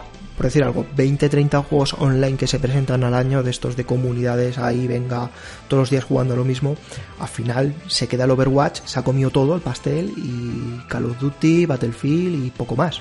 FIFA, no, siempre. FIFA, Destiny, eh, sabes, es muy difícil sacar un juego y decir, este es el juego online de moda que va a estar X meses. Es difícil y hay mucha competencia. Yo lo vi, Sí. como te dije, muy, lo vi muy Battlefront de barcos, por eso lo llamaba Waterfront, porque es que Waterfront. era- es que eh, ahora sí las cinemáticas, lo que decís, las cinemáticas del mar, las físicas del agua, la verdad es que Cojonudas, ¿eh? alucinantes, ¿eh? Alucinante, espectacular. Las bromas se oía muy bien también. Sí, La- la- las, canciones. Las cancioncillas. A ver, es que, ¿sabes qué pasa? Que a mí me, me pareció que aquí Ubisoft está poco lista, porque bueno, pues ya sabemos que la gente tiene la escopeta preparada para Ubisoft en general. Entonces es como el, el- típico de la clase que se lleva algún, alguna hostia de vez en cuando, pero es que encima se la busca, ¿sabes? Y me pareció que fue, fue- fue un poco a buscársela, ¿sabes? Vamos a ver. Me acabas de sacar descaradamente una parte de un juego para convertirla en multijugador. Es decir, te estás prestando a, a que, a que te da importo. Yo estaba viendo el, el vídeo, eh, la conferencia en directo, y la estaba comentando, y es que lo dije, digo, digo, es que le van a, digo, es que estoy seguro de que el argumentario general va, va- va a ir por, por el tema de sacar, de que no es una IP nueva, de que es sacar eh, un trozo de un juego, pero es que es descaradísimo. Es que es un copy-paste, o sea, A ver. cosas como son. Totalmente, si es que Ubisoft, Ubisoft es la Telecinco de los videojuegos, es decir, que, que se, se- se retroalimenta a sí misma de una manera eh, eh, descaradísima, que, que ahí está. Oye, a ver si el multi funciona y, y es una experiencia divertida y compensa jugar y al final te engancha, pero bueno. va- si es que vamos a ver, es que es un anuncio que, que va a haber que esperar a la final de Pero 2018. yo creo que lo, lo que enfada a la gente, aparte de ser un copy-paste, es que te vendan el copy-paste a 70 pavos. O sea, si tú, si tú haces un copy-paste de un juego que solo va a ser multijugador, como este Skull and Bones, y lo sacas a 29 o a 24.99 o algo así, dices, bueno, pues mira, yo a lo mejor me lo compro de inicio también, o sea, ¿por qué no? Sí. Pero ya sabéis que la estrategia de Ubisoft es publicidad saco en todas, en todas las webs, te lo meten por los ojos, lo que haya vendido las dos primeras semanas, ya está, recupero la pasta que he vendido. ¿Y dónde está The Division? ¿Dónde está For Honor? Pues, pues por ahí están. ¿Sabes lo que te quiero decir? Sí, sí, de- inversión cero y todo beneficio, sí. Exacto, exacto. Vendo las dos primeras semanas lo máximo que pueda por 70 pavos y se acabó. Y ya está. Claro, no sé, a lo mejor la estrategia sería cambiar, cambiar eso. Es decir, si voy a hacer un juego que solo es multijugador, no tiene historia y es mm, la mecánica de un Black Flag, oye, pues um, sacamos el precio reducido y a lo mejor Claro. te lo compra más gente. inicio. Claro, Y claro. haces que tratando. ¿no? Es que es lo que dices tú, un juego de estos online a 70 duele. Duele. Y además Claro no que sabes cuánto lo vas a amortizar, si te vas a pegar todas las tardes, si lo vas a poder jugar con amigos o el online qué tal está. Entonces, si no tiene campaña, ya para empezar, que no sabemos si tiene campaña, yo creo que no va a tener campaña. Yo creo que no, yo he leído que no, ¿eh? Yo he leído que que no. O sea, va a ser un Yo juego que- que exclusivamente online. a mí no me, no me, no me llama nada. Es, es jugar con amigos. Y no, eh, estos juegos, si necesitas un mínimo de coordinación y hablar, no puedes jugar con, el- con extraños. ¿no? Tienes que jugar con tus Claro. amigos, con tus colegas. Con lo cual, será más fácil convencer a cuatro colegas si el juego vale 25 pavos que convencer a cuatro Claro. colegas si el juego vale 70. Cla- Claro. Es que- Claro, eso es, es lo que estaba pensando ahora mismo, que eso es otra dificultad añadida, que, que necesitas traer gente y ese precio, claro, es, No es- invita. que es muy no difícil. invita. No invita, pero si es que, claro, ahí ves la diferencia de políticas entre una compañía y otra, eh, porque lo que hablábamos antes de, de Bethesda que he comentado, ellos te sacan una expansión que sí que sabes que al final es un mod del juego, pero es que te la sacan a 20 euros, es que no te, no te engañan, ¿sabes? Es decir, te voy a vender un mod, te voy a vender un mod al que le he puesto un modo historia distinto, pero no te voy a engañar, mira, esto vale 20 euros, no te lo voy a Como el más. Blood, claro, por ejemplo. Claro, claro, esa política es buena y además triunfa mucho porque contentas a todo el mundo. El que no es amante de la serie o no juega al otro lo puede jugar. Y, y el al fan, al fan lo tiene, lo tiene a, tu, a tus pies porque le, le está dando lo que quiere, ¿sabes? Entonces, pues, no sé, Ubi pues va por otro camino. Vamos a ver, vamos a ver. Así que todo esto hay que verlo. Hmm. Y otra cosa que sí que he visto diferente este año en, en la conferencia de Ubi eh, son dos cosas, ¿no? Primero, que el Just Dance ha sido más corto de lo habitual, con lo cual, o sea, la conferencia me joda mucho, tío. Ay, que se me había olvidado, ¿eh? O sea, me lo dice, ahora me acaba de, me acaba de venir un flashback, pero se me había olvidado, ¿eh? Totalmente. Cuando, cuando salió el Just Dance yo me estaba descojonando y mi chica decía, pero, pero ¿y esta gente que sale bailando? Digo, nah, esto lo, lo hacen todos los años, ¿sabes? Esto es un clásico, tío. y, y dos, el, lo que decíamos, ¿no? El Beyond Good and Evil, que Ubisoft jugara la carta de la nostalgia, tío. O sea, como hizo Sony, ¿no? Con Last Guardian. Y poniéndolo al final, ¿eh? O sea, acabando Joder, alto. sí, sí, sí, sí. Dices, ole, ole tus cojones, tío. Y yo estaba emocionado. Y, y salió después ahí el Michel Ancel este, ahí llorando al escenario, tío. Sí, sí. Sí. O sea, flipabas, es es una conferencia de Ubisoft. Dices, hostia, muy bien jugado, tío, muy bien jugado. Me gustó mucho, ¿no? Con ese también, ese CG, porque de, de in-game no se vio absolutamente nada. Pero muy bien llevado, muy bien hecho. Sabían lo que hacían y sabían muy bien que tenían que terminar con Billón. Y lo consiguieron, tío. Lo consiguieron porque en Twitter la gente, vamos, hostias. A mí también. Sí, sí. Toda una sorpresa, la verdad. un CGI de, mu- de mucha calidad. Es que se vio un CGI de, de altísima calidad. El, el doblaje del mono, el bueno, el doblaje, el, el actor que daba voz al mono, era increíble porque debía de ser un, un actor de, de- de raza negra, porque por la manera de hablar, ¿sabes? El acento que tenía, me moló muchísimo. La ambientación, ah, mucho hype. Acabó tirando humo, pero. pero no, pero humo bien, ¿sabes? Humo bien, bien tirado. Que, no, no nos sacó- que ya llegaremos, pero que no nos sacó el título de y un 4, ¿sabes? Que, que lo hizo bien. Sé que te he cortado, Chechu, perdona.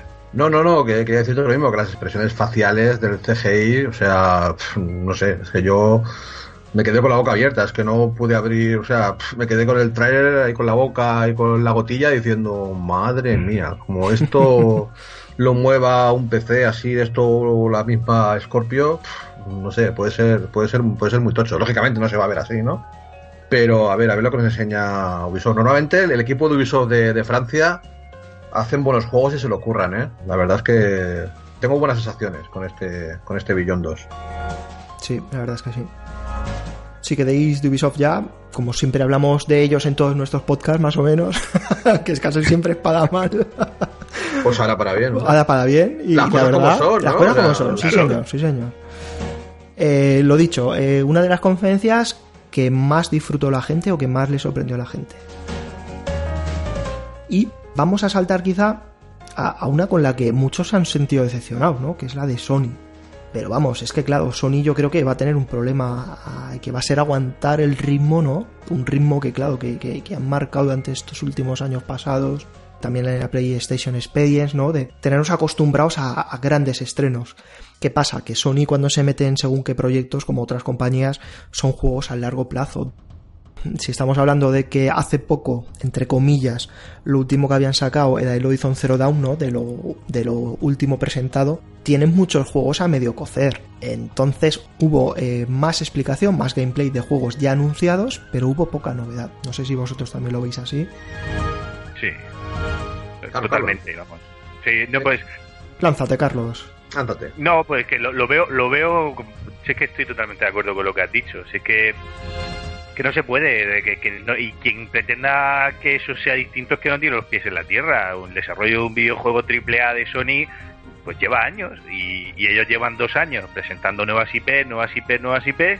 Claro, eh, luego también yo entiendo que también el mercado y el tema de lanzamiento de nuevas videoconsolas tampoco invita a, a ponerte a, a desarrollar juegos porque creo que también ellos están un poco a la expectativa de, de ver qué es lo que pasa, de ver, de ver cómo reacciona la gente ante Scorpio y, ver por dónde van a tirar, porque bueno, la intención que ellos tienen está claro que es que no vuelva a pasar lo de PlayStation 3 y equipos 360, es decir, ellos, ellos quieren eso lanzar hardware con más con más asiduidad, entonces pues lo que había en desarrollo ya se sabía, nos presentan un ya, ya hubo un remaster que se presentó junto a Ico en PlayStation 3 de Shadow of the Colossus Sí. que me sorprendió lo, lo poco, yo no sé si a vosotros os pasó viendo la conferencia, lo poco me pareció como el público del Bernabéu, macho. Es decir, es que yo estaba en casa y digo, pero tío, que te acaban de sacar un remake de Shadow of the Colossus, que es un juego que desgraciadamente no ha, aguanta, no ha aguantado bien el paso del tiempo, que ahora mismo es poco jugable, porque yo lo he intentado en ese remaster de PlayStation 3. A- Yo jugué Ico y Shadow of the Colossus no pude terminarlo, porque la cámara me, me, me, me desquiciaba, me, ¿sabes?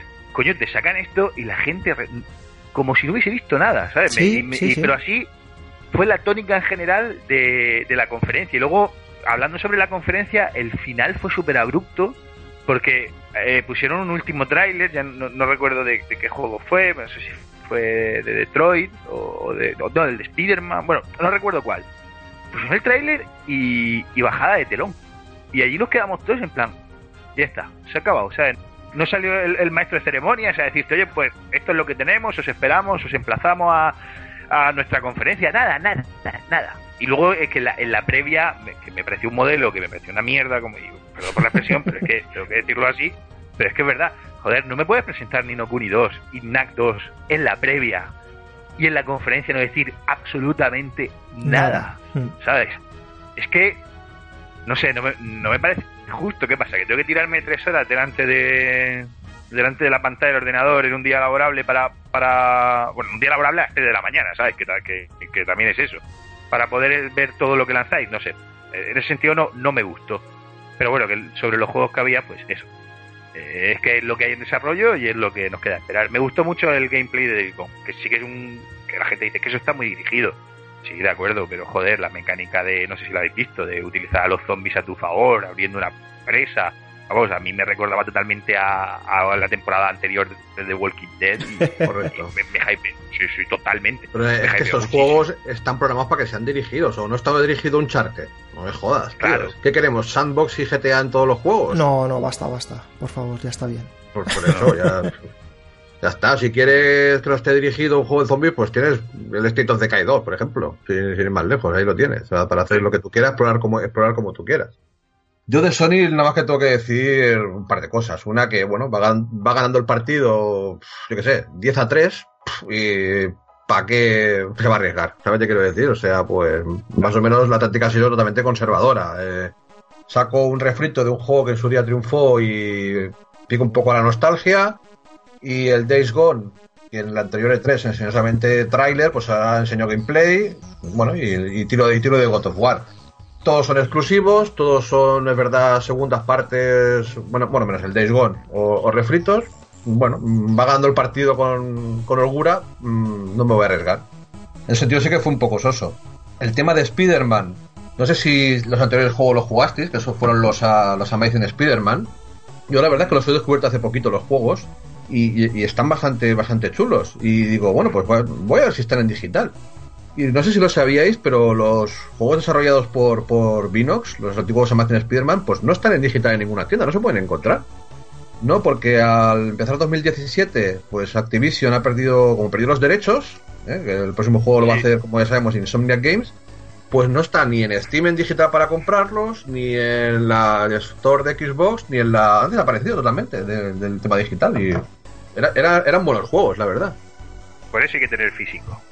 Para que no te Ya. pase. Estoy mandando una foto Ya. por el Telegram. Para que No, no, tiro, que tiro- yo lo tengo. tiro de PC, tiro de PC, tiro de PC, no pasa nada. tiro de PC. Pues Yo la conferencia de Sony, a ver, las horas que eran, pues trabajando, madrugando al día siguiente, lo siento mucho, pero si me hubiese quedado a verla no hubiese sido personal. Y nada, dije, mañana la disfrutaré por la mañana tomando el desayuno, preparándome para irme a trabajar, me pondré en el ordenador, me pondré a ver las noticias, me veré los trailers y fue un hype desproporcionado empezar en lo más alto, trailer del Shadow of the Colossus, le doy al play y mi sensación inicial fue, estos hijos de puta lo han vuelto a hacer, ¿no? Lo mismo que hicieron con el, con el perro pollo, con el, el Last Guardian. El Last Guardian. Guardias. No, dije, lo han vuelto a hacer, han vuelto a jugar la misma carta de la nostalgia, de que la peña ahí lloré delante de la tele, ay Dios mío, mi juego. Y digo, ya está, han vuelto a ganar. Y me emocioné, dije, buah, pues espérate, digo, si empiezan así, el resto de noticias puedes flipar. Y fue cada vez de a, men- a menos, a menos, a menos, a menos, tráiler del Days Gone. Ya, pero es que esto ya lo anunciasteis. Tráiler de no sé qué. Tráiler de no sé cuántos. Ya, pero es que este juego ya está anunciado. Y empecé a mirar, a mirar, a mirar. Vale, unos cuantos para VR. Me gusta, porque a ver, yo las VR me gustan. Y ya está. Y lo que dices tú, se acabó. Dejé de ver, no había nada más para Play y me quedé un poco frío de esperaba algún bombazo, ¿sabes? Esperaba ahí algo en la recámara, algún anuncio aunque fuera humo, pero no. Yo también soy de esos, ¿no? De los que les ha sabido a poco. Ha sabido a poco, pero claro, joder, es que estás, tienes ahí bastante juego en desarrollo que todavía les falta bastante.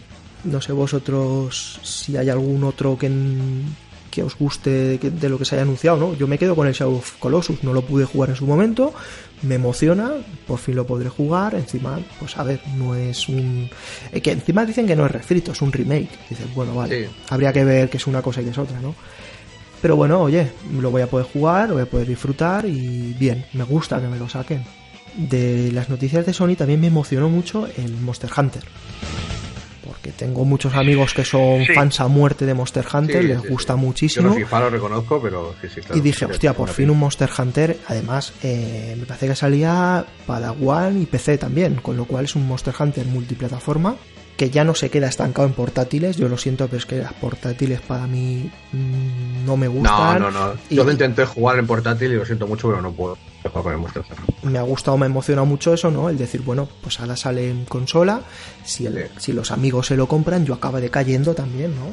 A mí el Spider-Man me gustó el gameplay, se vio- me recordó al, al Spider-Man 2 de PlayStation 2, mucho más, por supuesto, mucho más lleno. Eh, mm, me gustó, pero me dejó ahí un pero, ¿vale? Porque, bueno, pues eh, mucha gente tiende a compararlo con Batman, pero claro, esto no tiene nada que ver la- el- un héroe con el otro a la hora de moverse, de atacar y tal. Y me pareció que sí que era muy plástico, que, que se movía, se movía muy bien, las telarañas, era todo como estéticamente muy bonito, ¿vale? A la hora de- del combate. Pero no sé si luego eso, en- a la hora de, de jugar, va a ser realmente divertido. Y luego hay otra cosa que, claro, por, por la propia naturaleza de Spider-Man, que es el tema de, ir colgado por los edificios de un lado, de un lado para otro. Eh, fíjate que en el gameplay es que me evocó muchísimo a este Spider-Man 2 de PlayStation 2. Entonces, mm, no sé si eso es bueno o malo, porque es que me estoy yendo a 15 años atrás. Entonces, no, no sé si eso al final, al- cuando tú lleves horas jugando y de un lado para otro, entre fachadas, si eso al final no puede terminar por cansarte, ¿sabes? Eh, el Santa Cristalera y tal. Pero hombre, el- lo que se vio, luego también se vio un QTE, que bueno, pues ahí eh, sí que era una escena de acción cinematográfica y a día de hoy tampoco se ha visto otra posibilidad para, para poder desarrollar eso in-game. Pero eso te deja como que, bueno, joder, otro QTE, ¿sabes? No, no sé. Pero me tiene hypeado y, y la verdad es que lo jugaré. Así que de, de lo que de lo que lanzaron junto a Shadow of the Colossus y Days Gone.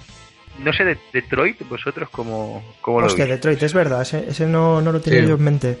Me llama mucho, ¿no? Me llama mucho por el rollo de lo de las tomas de decisiones, a ver qué tal está.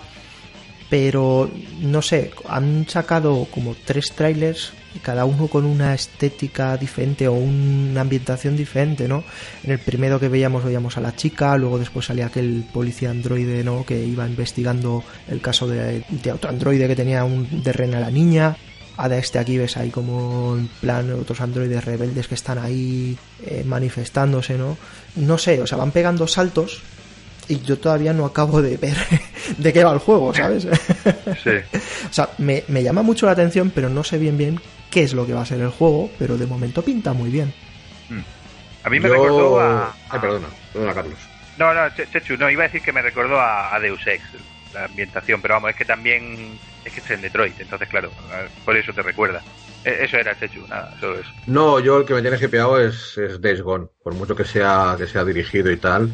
El gameplay que se vio de cómo el protagonista pues eh, prepara la trampa, suelta a los zombies, cómo se movía la, la horda, o sea, La la, horda, cinemática la horda, de la horda, sí. o sea, la física de la horda, no sé, a mí me dejó, a mí me dejó bastante, bastante flipado, o sea, yo ese yo creo que caerá caerá de inicio, de momento es la idea que tengo, puede cambiar, si- a ver cómo, lo- cómo se desarrolla el juego en los próximos gameplay, si ahora si ponen algo en la próxima, en la Tokyo Game Show, no lo sé. Pero bueno, a mí me tiene bastante hypeado ese juego, ¿eh? La verdad es que es eso, la música tipo Walking Dead, la ambientación, no sé, me, me, me, me tiene bastante hypeado ese juego. Hmm. A ver, yo creo que de más o menos de todo lo que se ha presentado, el problema está en que ahora nos hemos ya acostumbrado, ¿no? Pero claro, hay que recordar que cuando se vio el primer tráiler del Good of War, se nos cayeron los cojones al suelo. Sí, Entonces, claro, ahora es muy fácil, ¿no? Es muy Claro. fácil decir, joder, es que esto ya está anunciado. Ya no es la misma impresión de hace un año. Pero coño, yo creo que la impresión general, después de ver la- todos los vídeos y leer sobre la conferencia de Sony, la impresión que me dio fue, mantenemos el ritmo. O sea, seguimos, Sí, seguimos sí. haciendo lo que estábamos haciendo, que lo hacemos bien y la calidad está ahí. O sea, yo mi chica cuando veía los trailers del Good of War flipaba. Me decía, madre mía, dice yo que juego al God of War de Vita, dice, este no me lo pierdo, ¿sabes? Dice, ¿cómo están hechos los gestos, las caras? Y le decía yo, digo, bueno, pues que no hace falta irte muy lejos, digo, esas caras las has tenido hace dos días en el eh, Horizon Zero Dawn, te lo están haciendo también muy parecido en Detroit, tienes esa calidad en otros juegos, y Sony tiene pues ahí esos 4, 5, 6 estudios con una muy buena calidad. y, y, si quieres, y si quieres jugar a esto, only en PlayStation. Only en PlayStation, claro. Entonces es muy fácil el criticar ahora. Es casi un E3 flojo de Sony. Y dices, hostias, ya quisiera yo un E3 de Microsoft con esa calidad. Cuando yo veía el juego de los piratas de Rade y decía, "Pf, bueno. ¿Sabes? Sí, sí. Mm, Dices, me habéis dado el Forza, el Crackdown y poco más. Y aquí nos estamos quejando de que Sony tiene 4 o 5 juegos que, ojito. Claro, no nos suenan a nuevo, no saque el hype, pero coño, la calidad es innegable. Eh, sobre todo también me gustó eh, lo que decía antes de VR, ¿no? Que se han presentado juegos de VR, pero que yo creo que están por encima de la calidad media que estamos ahora inundados en el bazar de la store de indies. Entonces, tienes dos, tres juegos que destacan, eh, entre ellos el de, por ejemplo, el de Supermassive, el Until Down, el Russian Blood, pues nos va a sacar dos juegos para VR. El de Team Patien y Bravo Team. Uno es un plan, una historia de terror, años 50 en un psiquiátrico que tiene una pinta guapa. Y otro es lo que estabas pidiendo tú hace poco, Chechu, un Time Crisis, ¿no? Es un Time Crisis, un pélico militar así guapo. Mm, Vale, pues vemos que tenemos dos juegos de un estudio que a gusto personal son los que han hecho el mejor juego de VR para mi gusto, que es el, el Russian Blood. Luego también presentaban un plataformas eh, de un ratoncito, el Moss. Presentaban otro juego en plan, otro plataformas futurista que se llama Star Chill. Y después uno del, del Japan, del No Heroes Allowed, que es como una especie de juegos estos de estrategia a tiempo real. Entonces ves que ahí hay como un, eh, un refuerzo, ¿no? Las VR, que como diciendo, no nos hemos olvidado de las VR, seguimos trabajando en ello. Ah, por cierto, ¿y qué os pareció Hayden Agenda? Hostia, otro No, no. olvidado, ¿ves? Hayden Hombre, claro, los, los nuevos, claro, otro, otro Only PlayStation, ¿no? Only los nuevos, PlayStation. claro, de los sí. de Until Dawn. Que, que, claro, que también me recordaba un poco a Detroit, ¿no? En lo de las tomas de decisiones y todo eso. Claro. No sé, o sea, bien, tiene Sí, muy buena sí, pinta. sí, la verdad es que sí. Yo no soy fan de este, de este género, pero la verdad es que me llamó la atención. ¿no? Es curioso, ¿no? Es, parece que Sony es la que más apuesta por el formato cinematográfico, ¿no? En el que digamos que ves más de lo que juegas, ¿no? O sea, casi es más... a veces son juegos que no te apetece jugar, mira, son juegos encefalograma plano, como digo yo, ¿no? Es como ver una serie, interactúas de vez en Sí. cuando y ya está. Yo creo que son un género de juegos que cada vez vamos a ver más, sobre todo entre el público ya más, más adulto. eh, Vienen bien, ¿sabes? A mí, a mí particularmente este mes pasado se regaló el Tales eh, from the Borderlands, que bueno, no, no- técnicamente no es comparable, pero el- lo que viene siendo la jugabilidad es un estilo. Y Sí. luego se ha regalado The Fish Strange, eh, que bueno, que también ha salido anunciado el, la El precuela. 3. No, no, no, eh, que precuela, la que es el 2, sí, llamaré 2 o Sí, precuela. que es, es la, es la precuela, sí. Sí. Y, y este tipo de juegos a mí me, me están viniendo muy bien, macho, para, para poder acercarme a la, a la Play. Porque eso, el, el día a día de, de un adulto, pues ya sabemos lo que es, es trabajar, la familia, entonces cuesta muchas veces ponerse o tú no tienes el cuerpo o la cabeza para sentarte a las 9 de la noche a ponerte a, a yo Aprender mecánicas nuevas. Sí, sí. Exactamente, o mecánicas tipo Souls, o a, a rayarse la cabeza con Para, cualquier para tipo de- avanzar media pantalla, sí, sí, correcto. Claro, no, no, no tienes tampoco el tiempo. Entonces, este tipo de juegos creo que, que van, a, van a ir saliendo y que, y que vienen bien. Que lo- de acuerdo que no es el hardcore gaming que, que del que te puedes sentir orgulloso, ¿no? Digamos que cuando la colega te va, joder, es que me he pasado el Soul, tal. No, mira, me he pasado el, el billón, ¿sabes? Tu Soul. Pero bueno, que, que te mantiene ahí y que, y que, oye, que son propuestas muy válidas y, y que además hacen, hacen muy buena inversión, una inversión Y con buenos buena. guiones. Con buenos guiones. Claro. juegos. buenos guiones, actores profesionales, que sí, que sí, que, que son, son bien recibidos, que, que no, que tiene que haber variedad y, y estos son, son bien recibidos. Siempre y cuando sepas que va a ser así, no, no- que no te hagan un de order, que, que luego te llevas un chasco. Que te venden una cosa y luego la otra, sí. Sí. Pues, pues ahí tienes razón, Carlos. A ver, si es que a fin de cuentas es industria del entretenimiento. O sea, entretenimiento es muy amplio y no todo va a ser hardcore gamer, ¿no? No sé si de Sony hay algo así más importante que nos dejemos por ahí. No hemos hablado mucho del, de gameplay de, de God of War, que es que es eso, es que claro, como, como llevamos tanto tiempo habla- oyendo de God of War y hay Exacto. una campaña publicitaria tan fuerte, te, te mueve poco hablar de él, claro, pero joder, que luce de puta madre, que la cámara, la cámara al hombro tercera persona le sienta bien y lo pone en el, en el momento actual. Y que lo que yo pude ver del gameplay es que, va a seguir siendo un hack and slash, porque se veía que eso, que con un golpe eh, afectabas a varios enemigos, dinámicas muy rápidas para matar, eh, eso, que, seguía siendo su género fiel a God of War. Y, me parece pues es un, un must en toda regla, que, que cuando salga pues creo que, que va a ser un pepinazo lo que, lo que va a vender, porque ya es que aparte la- le respalda le respalda la saga. ¿Y tú, Chechu? No, no, no, poca, poca cosa más que decir. No, yo- yo ya, ya cerraría el tema, Vale. el tema Sony. Venga, pues eh, de Sony ya saltamos a Nintendo, que más que una conferencia son los eventos estos que suelen montar ellos, ¿no? Porque Sí, sí, eh, lo han integrado en el E3, lo vienen haciendo ya los últimos años y no es una conferencia, es lo- los eventos que hacen ellos, como bien dices. es, es un poco diferente al resto. Mm, Nintendo lo que hace es, pues te mete un vídeo corto, te ahí su refrito de vídeos, pero después a cambio se pegan con dos, tres días con el Treehouse este ahí, que se pegan ahí enseñando y Exacto. enseñando y enseñando in-game, que, que, a ver, a mí ese formato me aburre muchísimo, ¿no? Porque enséñame tres horas de un juego, uf, macho, acabas hasta un poco Claro. hasta los huevos, ¿no? Y dices, vale, salta al siguiente y venga, te tienen ahí repitiendo, repitiendo, repitiendo.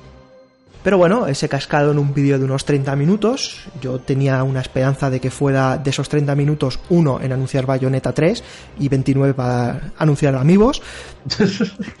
Yo con eso hubiese estado satisfecho. Nintendo presentó el Mario and Rabbids Kingdom Battle, que ya había sido presentado en la conferencia de Ubisoft. Eh, lo único que eso dijeron fecha disponible el 29 de agosto. Y que tenían en desarrollo eh, un nuevo Kirby, un Yoshi y un Pokémon. De Yoshi Kirby sí que sacaron in-game, pintan bien, a lo que nos tienen acostumbrados. Eh, de Pokémon no se sabe absolutamente nada, ahí se han callado como putas.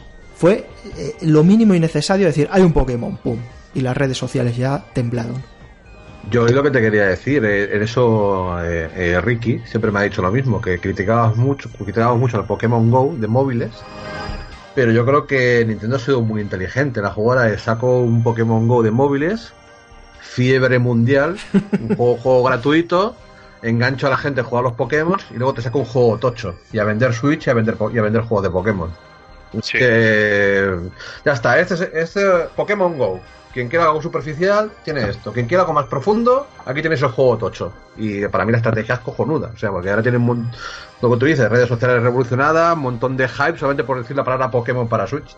O sea, no es que, tenía que es, decir es- nada es más. así, ¿eh? O sea, Pokémon para Claro. Switch, ya está, y la gente emocionadísima. Claro, claro. Sí. Eh, Pokémon RPG para Switch, recuperar la, la esencia de, Ah, de- encima de los grandes Pokémon, que no va a ser un Pokémon Tournament. Vamos, que vas a volver a patearte un mapeado, buscando es. Pokémon, cambiando con los amigos. Pero sí, sí, lo, lo que, lo que dices tú, Chechu, pues la verdad es que yo no lo había pensado, pero es cierto. Han conseguido reavivar el, el interés de, de cuando Game Boy de, de los Pokémon con este Pokémon Go. Y ahora con Switch, que, que, que la tienen agotadísima, pues, pues volveremos a jugar. Y realmente yo lo veo como Nintendo. Mira, el, el E3 de este año no ha sido la rehostia, porque ya sabíamos que Xenoblade 2 que porque a mí la, la ya las franquicias suyas de toda la vida no, no entro, ¿sabes? Porque tú sabes que con Nintendo vas a tener Kirby, vas a tener Yoshi, vas a tener Mario, eh, ¿sabes?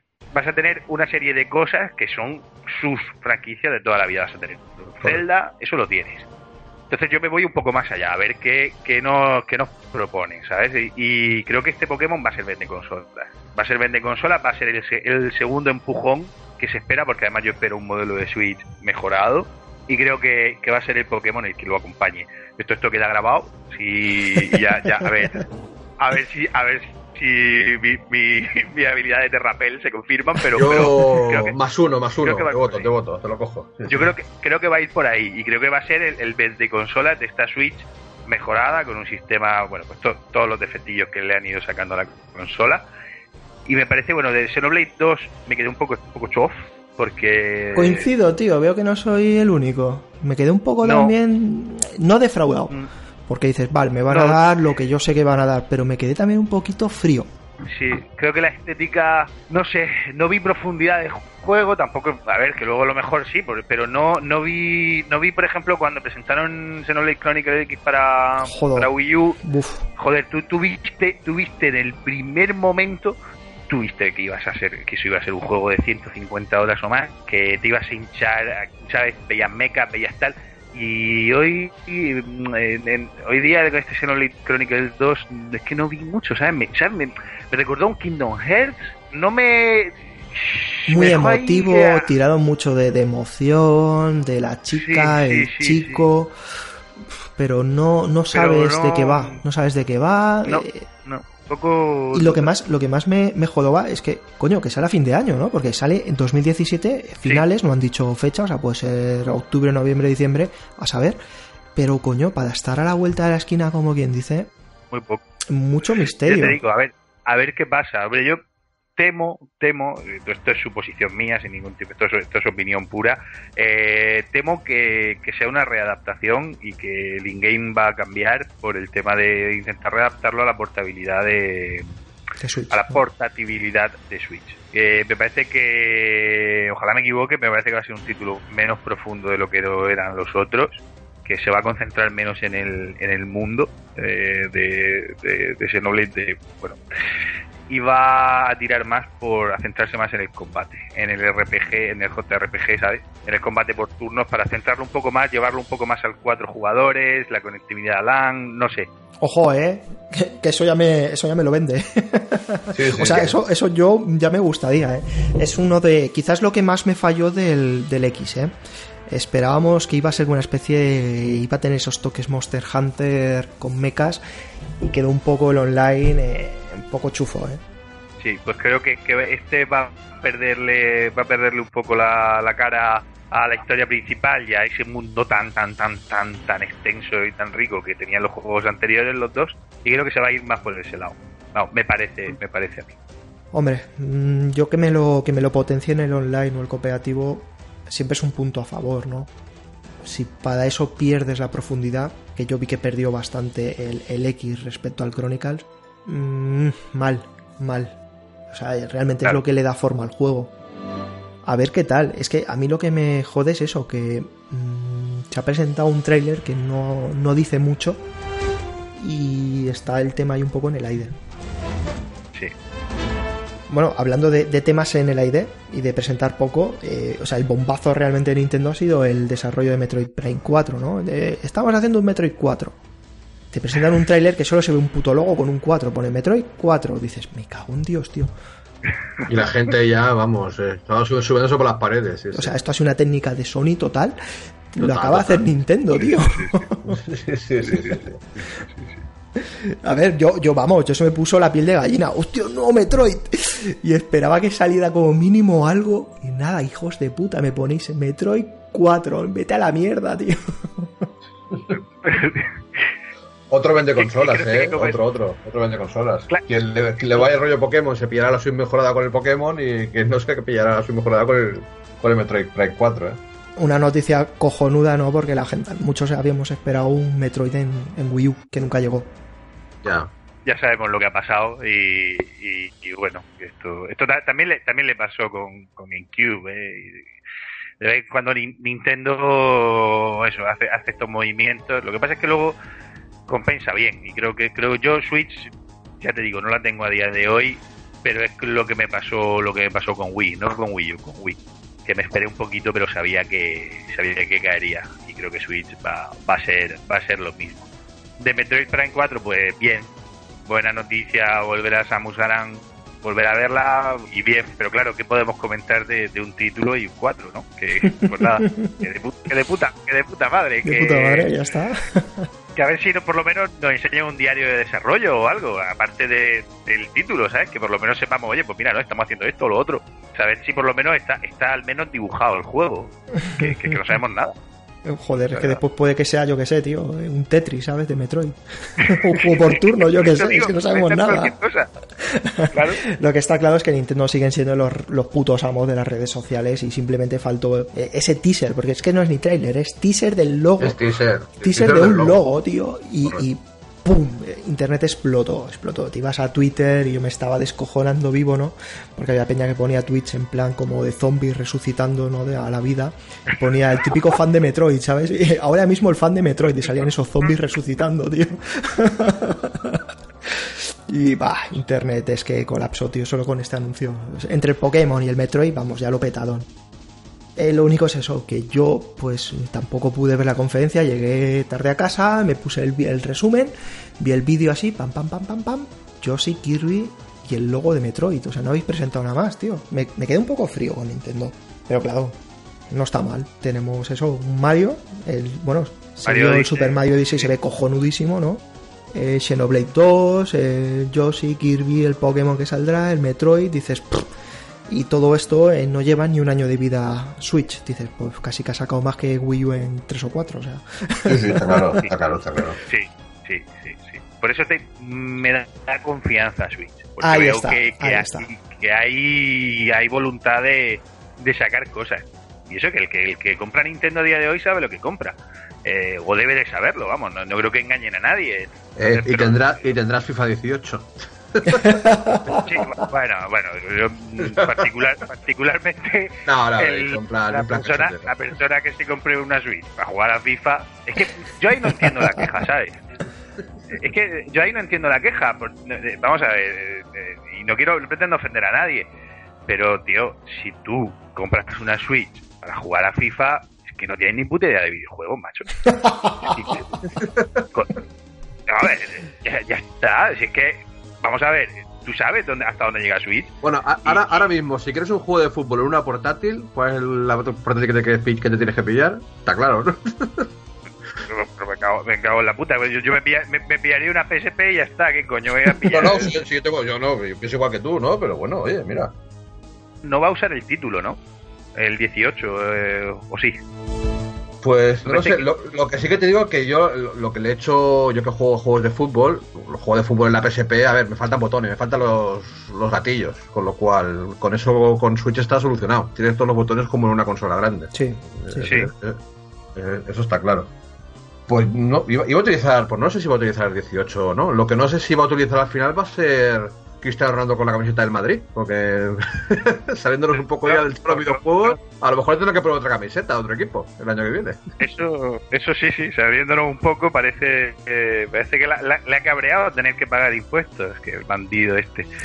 Eh, bueno, es que, es que, en fin, pero es una sinvergonzonería.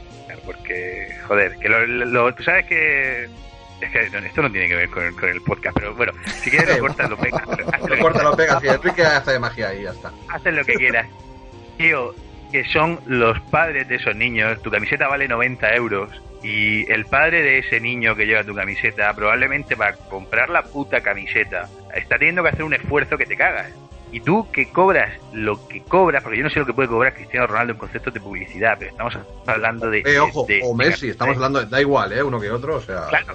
Ahora, ahora le toca el turno. Messi ya, ya pagó el pato, ¿sabes? Eh, ha ajustado cuentas. Ahora le toca a él. Eh, y además, yo soy del Madrid, ¿sabes? Y, y el, pero es que el fraude es cuatro veces mayor. Entonces, eh, eh, claro, vamos a ver, no, no puede ser tan sinvergüenza, macho. ¿sabes? Es, es que es una, una falta de moral total y absoluta. Tío, ¿te quieres ir? Vete. Es que el- al final, eso, que el que curra y paga sus impuestos, pues ver este tipo de sinvergonzonerías le, le queman un poco la moral. No sé qué necesidad puede tener de, de hacer eso, pero eso lo veo un- una miseria humana total hacer hacer eso, macho. El- el- ese fraude a no sé, no sé, es que no, no quiero no quiero sobrepasarme. Ya está, no, Carlos, ya no te enciendas, ya te respira, respira. La pastilla, la pastilla. Ya Por está. eso, por eso. Oye, ¿creéis que en los próximos FIFA, en el modo historia, así como tiene el NBA, ¿no? Habrá un modo historia, tío, en el que tengas que, que devolver la pasta, ¿sabes? Te metan en una trama de estas así chungas, tío. Ha sido a la cárcel. Estaría guapo, no sé, ¿eh? Algunos Imagínate. vídeos currados, tío, acabas en la cárcel ahí. No sé, yo lo dejo ahí, ¿eh? Modo de esto, el modo historia del FIFA con fraude por medio. Hombre, el próximo FIFA, lo que sí que es verdad que vuelve el modo camino con Alex Hunter, el- la liga inglesa. Hombre, estaría bien que hicieran un modo camino liga española, ¿no? Mm, Digo yo. Que estaba muy chulo el modo camino de liga inglesa, pero bueno, no deja de ser la, liga- la liga inglesa. Estaría bien también uno, uno liga española o bueno, adaptado a cada, a la cada liga cada país, ¿no? país, vamos. Ujú. A todas las ligas, porque yo creo que al final cualquier jugador profesional de fútbol, el, el segundo paso en su carrera más alto es jugar en la Premier, pero no alcanza la gloria hasta que juega en el Real Madrid o en el Barcelona, ¿no? ¿Quién no le iba a decir que íbamos a ver modo historia en un juego de fútbol? ¿eh? ¿Quién no le iba a decir? Oye, pero le- fíjate que eso que a mí que ya no me lo venden de hace años, eso me eso me atrae mucho, ¿sabes? No no por, pero yo soy un manta que te cagas jugando a- al FIFA, pero bueno, ponerme en mi modo historia y, y creérmelo, ¿sabes? De, de, mira, tal, empiezo siendo un mierdecilla. No sé, para eso el modo historia de otros juegos de que no hemos hablado de EA, ya, que no hemos metido, de por ejemplo el Madden me pareció una pasada, ¿eh? que empiezas en la universidad y luego vas fichando por otros equipos y eso sí que es un modo historia de, de la hostia, porque eh, yo, en Estados Unidos esto vende del carajo porque son, vamos, los chavales allí, ya sabes, becas para la universidad, todo este tipo de cosas le, los vuelve locos. Ya, Me parece ya que está- ya que estamos metidos, eh, ¿qué te pareció la conferencia de, de EA? Que fa- fue la, la que abrió al final el- la L3 este año. Sí, porque nos la hemos saltado a la toera, ¿eh? Directamente. Pero bueno, ya, ya, ya está, ya la hacemos ahora al final. Ellos empezaron, nosotros acabamos con la, con la que empezaron. Yo de EA mm, quiero destacar el Battlefront 2. Yo la verdad con el Battlefront 1 muy, muy decepcionado, muy decepcionado. O sea, yo me acuerdo que jugué la, la beta. eh, todas las armas se sentían igual. Eh, salió el juego con cuatro mapas a 99 euros. Al cabo del mes valía 30 pavos el juego. Parece, parece que por una vez eh, EA ha escuchado a la comunidad y bueno, vamos a tener un Battlefront 2 que luce espectacular, a 60 frames, servidores dedicados, con un modo historia que pinta la verdad que bastante bien, con lo cual la verdad es que yo tengo bastante hype por este juego, no sé, no, no sé qué opináis, como, como hiper fan de Star Wars que soy, supongo que como muchos, como muchas oyentes de la tribu. ¿Tú qué, Carlos? Bueno, no, yo, yo la verdad es que el primer Battlefront no, no lo jugué. Y, hombre, eh, todo lo que se ha visto nuevo, la verdad es que tiene bastante buena pinta. El gameplay que se mostró me pareció bastante completo para, para enseñarnos cómo, cómo, se va a jugar. Eh, parecía, esto lo digo por oídas, que parecía que el juego iba a ser un poco relacionado con. muy, muy parecido al, al primer Battlefront pero al parecer luego cuando te pones a jugar eh, se ha implementado el retroceso de las armas y, y está muy mejorado y con muy buena pinta. Eh, me hubiese gustado ver un poquito de modo historia, que eso, que a mí al final es que los, los modos historia son lo que más me lo que más me lo La, vende. la historia pinta bien. Yo lo que escucho de la historia que, bueno, eh, cuenta la historia de, bueno, de la, bueno, la chica esta, ¿no? Que es, un, sol- es una soldado de- de- del Imperio que ve cómo se explota la segunda estrella de la muerte, ¿no? Después del retorno del Jedi y, bueno, son los, los acontecimientos que pasan ahí. Digamos que sería como eh, digamos que si Rogue One sería una, una precuela de la, de la saga, eso sería como una, ¿cómo se llamaría, no? Una, poscuela, ¿no? Como le quieras llamar, ¿no? Como que continúa las historias que pasan, los acontecimientos que pasan después de, después de la segunda estrella de la muerte, ¿no? Eh, Desde el punto de vista, además, del Imperio, con lo cual que es algo, es algo interesante. Y parece que va a ser canon la historia, con lo cual pinta bien la historia, la verdad. A mí me llama bastante la atención. Es que es eso, lo que dices tú. O sea, la gracia de este Battlefront 2 es que se nota que no solo han pagado los derechos para poder usar los modelados, Exacto. sino que además han integrado mucha cosa del universo. Que, a ver, es lo que quiere el fan. Y estamos hablando de Star Wars. O sea, franquicias más tochas que Star Wars, yo ya no sé cuál hay, sinceramente. O sea, y más mucho fan de, de Star Wars, de los jovenzanos. Pero los que ya tenemos una edad, coño, Star Wars es casi religión, ¿sabes? Abarcas Entonces, todo, abarcas Sí, sí, todas las sí, generaciones, es intergeneracional. Hemos visto eso, ¿no? Que están cogiendo la saga, te están cogiendo cosas de las pelis antiguas, cosas de las nuevas, eh, te están metiendo personajes clave ahí metidos, que es lo que tú quieres ver, ¿no? Las Y batallas espaciales lucen espectaculares luce también. todo ¿no? de puta madre, dices, habéis gastado las perras en los derechos por explotar Star Wars, pero lo estáis explotando bien. Eh, y no sí. solo, no solo en hacer un juego de patio de colegio de zurrarte a, a- a disparos, sino que, hostias, va a tener modo historia, han tenido el atrevimiento que no han tenido en las películas, ¿no? De explicarte la historia desde el bando contrario, dices, muy bien, me parece cojonudo, ¿no? Y, coño, yo he visto el tráiler y me ha gustado mucho. Me ha gustado mucho. Lo único que pasa que yo creo que como, como todos, ¿no? Ves el tráiler, te hipeas mucho, pero sigues siempre teniendo ahí muy marcado el primero y lo que ha Sí, hay significado. que esperar, ¿no? hay que esperar, ¿eh? Entonces, la gente está con pies de plomo. Yo lo que he visto me ha parecido cojonudo y un- una declaración de intenciones de lo que dices tú, ¿no? Os hemos escuchado y vamos a intentar corregir los fallos del primero. Y a mí me ha ilusionado mucho lo que he visto porque se ve tochísimo, tío, a nivel técnico, a nivel de historia, eso, ¿no? Esos que hayan cogido distintas épocas, todo ahí mezclado, fusionado, que vas a poder jugar en batallitas eh, de, las, de todas las sagas. Hostia, muy, muy guapo. Y luce muy bien, o sea, es que ves la iluminación, ves los modelados, ver ese universo recreado ahí, hostia, Sí, y sí. con ese movimiento emociona. Y se vio un alfa, ¿eh? Y se ve un alfa. Que lo que, Sí, sí, sí, que se vio un alfa, que cuidado que, que, que el nivel el, el nivel va a mejorar, vamos. Ese juego, si en Scorpio va a 4K 60 frames, mm, también puede ser otro punto de inflexión ahí, ¿eh? Sí, sí, sí, Que yo he escuchado que sí que iba a ir y me lo creo porque el acuerdo que tiene NEA con Microsoft, pues, pues, la verdad es que me, me lo creo. Pero es curioso que este Battlefront 2 yo lo he visto más relacionado a Sony. Siempre venía, ¿no? Con el logo de Sony que con el logo de Microsoft. Y es curioso, me ha llamado mucho la atención. Porque yo siempre, vamos, he relacionado EA, tema de Access, ¿no? Pues con, con Microsoft. Y es curioso que este Battlefront 2 lo veo más asociado a Sony, no sé, no sé por qué, al menos los anuncios que he visto, ¿eh? Sí, no sé, la, la- es que estaba pensando eso, lo que decías de Scorpio, y joder, es que la verdad es que es una lástima que Microsoft ahí no saque la, la billetera, sobre todo porque para llevarlo en una exclusividad, aunque sea temporal, ¿sabes?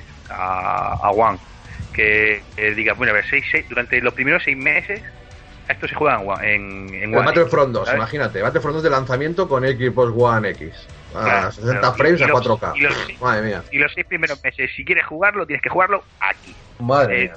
Claro, es que esa es la cosa, que la verdad es que mm, con las capacidades que tiene ese juego luciría fenomenalmente, la verdad. No sé, yo, yo lo de Sony, la verdad es que no me he fijado tanto, en, no lo he visto tan asociado a Sony o a, o a Microsoft, la verdad. No, no, no me he fijado, Chechu, la verdad, no sé. Yo los trailers sí, al final, bueno, o los trailers que he visto los ha montado Sony, no sé qué, al final he visto el logo de Sony. No sé. Es que se mueven más. Es que lo que presenta o dice Sony tiene siempre mucho más eco de lo que dice o presenta Microsoft. Eh, Sí. Hay excepciones, ¿no? Como el Anthem. El Anthem se asocia con Microsoft, con, con Xbox One X, porque se ha presentado en su. Bueno, se presentó el teaser en su evento, porque realmente el juego se correcto. presentó, realmente el email se presentó sí. en la de EA. Eh, Yo Microsoft lo he visto que van con mucho van con pies de plomo también. Yo creo que saben en la posición que están y yo creo que no va, no están malgastando esfuerzos en intentar conseguir una cosa que saben realmente que es imposible que llegue. Correcto. Sí. Entonces no se están esforzando en decir, oh, ven, eh, esto exclusivo, esto no sé qué, esto aquí, somos los mejores. No. Desde No, no el primer claro, momento claro. han dicho, eh, Xbox, precio ajustado, no vamos a ganar dinero con esto Sí. Mm, ¿Qué más? El, salió Phil Spencer y dijo, bueno, vamos a por 4K, pero los 60, ojito, eh, no han querido vender la moto. De hostia, esto va a ser Sí, la hostia no, no, técnicamente. No, ha dicho, mira, el 4K, pero 60, ojito, que ya cuesta hacer un juego 1080 a 60, como para hacer uno 4K a 60. Que las desarrolladoras hagan como lo quieran, como lo Sí. quieran hacer. Entonces Claro, yo los veo claro. bastante realistas y creo que también quieren transmitir eso a la gente. El no nos vamos a flipar y sabemos lo que hay. Eh, han sacado, ha presentado Anthem, ha sido el bombazo, ¿no? Porque tú ves el trailer, se te caen los cojones al suelo y, y la comidilla de todo el mundo es, ¿esto es real? ¿Esto lo mueve? ¿Esto está trucado para ver un grade? Porque es que lo, lo que ves impresiona tanto que no te lo crees. Aparte, el tema del precio, que, que- claro, a ver, lo que decíamos antes al principio del podcast, dice Xbox One, eh, cuando salió 500 pavos. No, no, perdón, ahí, ahí tengo que hacer una pequeña rectificación.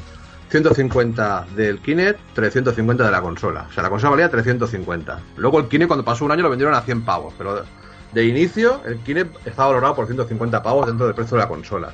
Ahora, ahora lo que ha hecho Microsoft es quitamos la, la mierda al Kinect, que al final no servía para nada, ni para ni para estar escondido, y esos 150 pavos los he invertido en potencia. Ni más ni menos. ya está, entonces, bueno, una, una consola potente. Esto es lo que tiene que haber sido la One. Sí. en el Kinect. Sí, lo que debería haber sido desde un Sí. principio. Es que, sí. Bueno, si es que eh, eso, la- a veces las compañías se, em- se empeñan en, en meternos cosas que, que- que no queremos y, y bueno, que eso ya, ya ahí quedó. Ya ha pasado, ya ha pasado. Por, por fortuna. Sí, por Ya fortuna. al por- Don Matter lo exactamente, ya- mandaron ya a. No, al Don Matter lo mandaron a hacer juegos a Facebook y mira. eh, está. Y ahí está bien, y que no vuelva. Se quedó el Tito Phil y ha hecho lo que ha podido con, lo- con las cuatro cañas que tenía. Pues sí.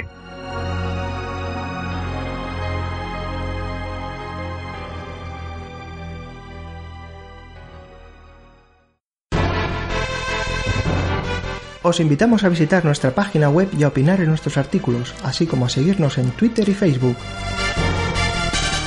Si el programa de hoy te ha entretenido, por favor te pedimos que nos puntúes y dejes tu comentario ya sea en iTunes o iBox.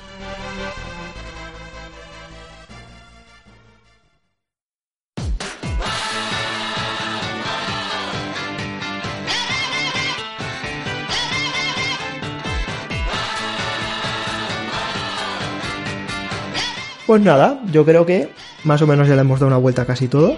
Tampoco nos extenderíamos más porque ya sería hablar por hablar. Y yo creo que ya podemos ir terminando el programa, si os parece bien. Parece que cojonudo. Ah, está muy bien. Pues yo para despedirme solo tengo que decir una cosa, que viendo el tráiler de Anthem, ahora entiendo muchas cosas del Mass Effect Andrómeda. Muchas, muchas. Pusieron a los, a los becarios a, a Claro. programar. ¿A que sí, tío? ¿A que sí? Hostia, Chechu, tío. Totalmente, totalmente. Sí, sí, sí. Hostia. Se quedaron los veteranos en Anthem y los becarios a hacer el, el Mass. Effect. eh. Hostia. Y nada, tribu, pues hasta el próximo podcast. Un saludo a todos.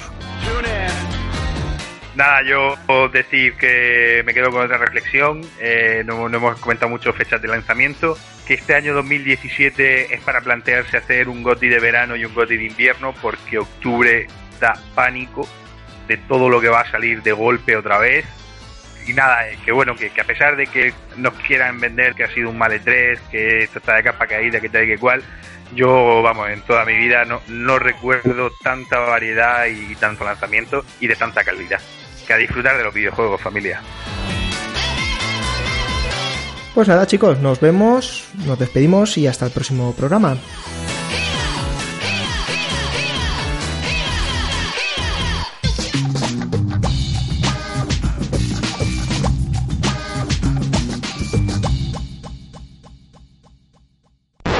Que este o puede ser un gran juego o puede ser un gran truño. Estaba con mi chica cenando y en vez de poner una película o una serie, pues se tuvo ya que joder y, y yo ponerme a ver la conferencia de.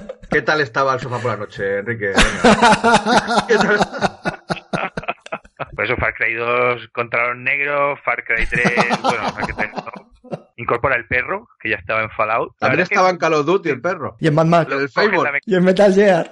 el típico de la clase que se lleva algún alguna hostia de vez en cuando, pero es que encima se las busca, ¿sabes? Y me pareció que Ubisoft es la Telecinco de los videojuegos. De Bethesda solo voy a decir una cosa. Yo creo que es la compañía que más le he visto estirar el chicle en un juego, que es el Skyrim. De Pokémon no se sabe absolutamente nada y se han callado como putas. Te presentan un tráiler que solo se ve un puto logo con un 4, pone Metroid 4. Dices, me cago en Dios, tío. Si tú compras una Switch para jugar a FIFA, es que no tienes ni puta idea de videojuegos, macho.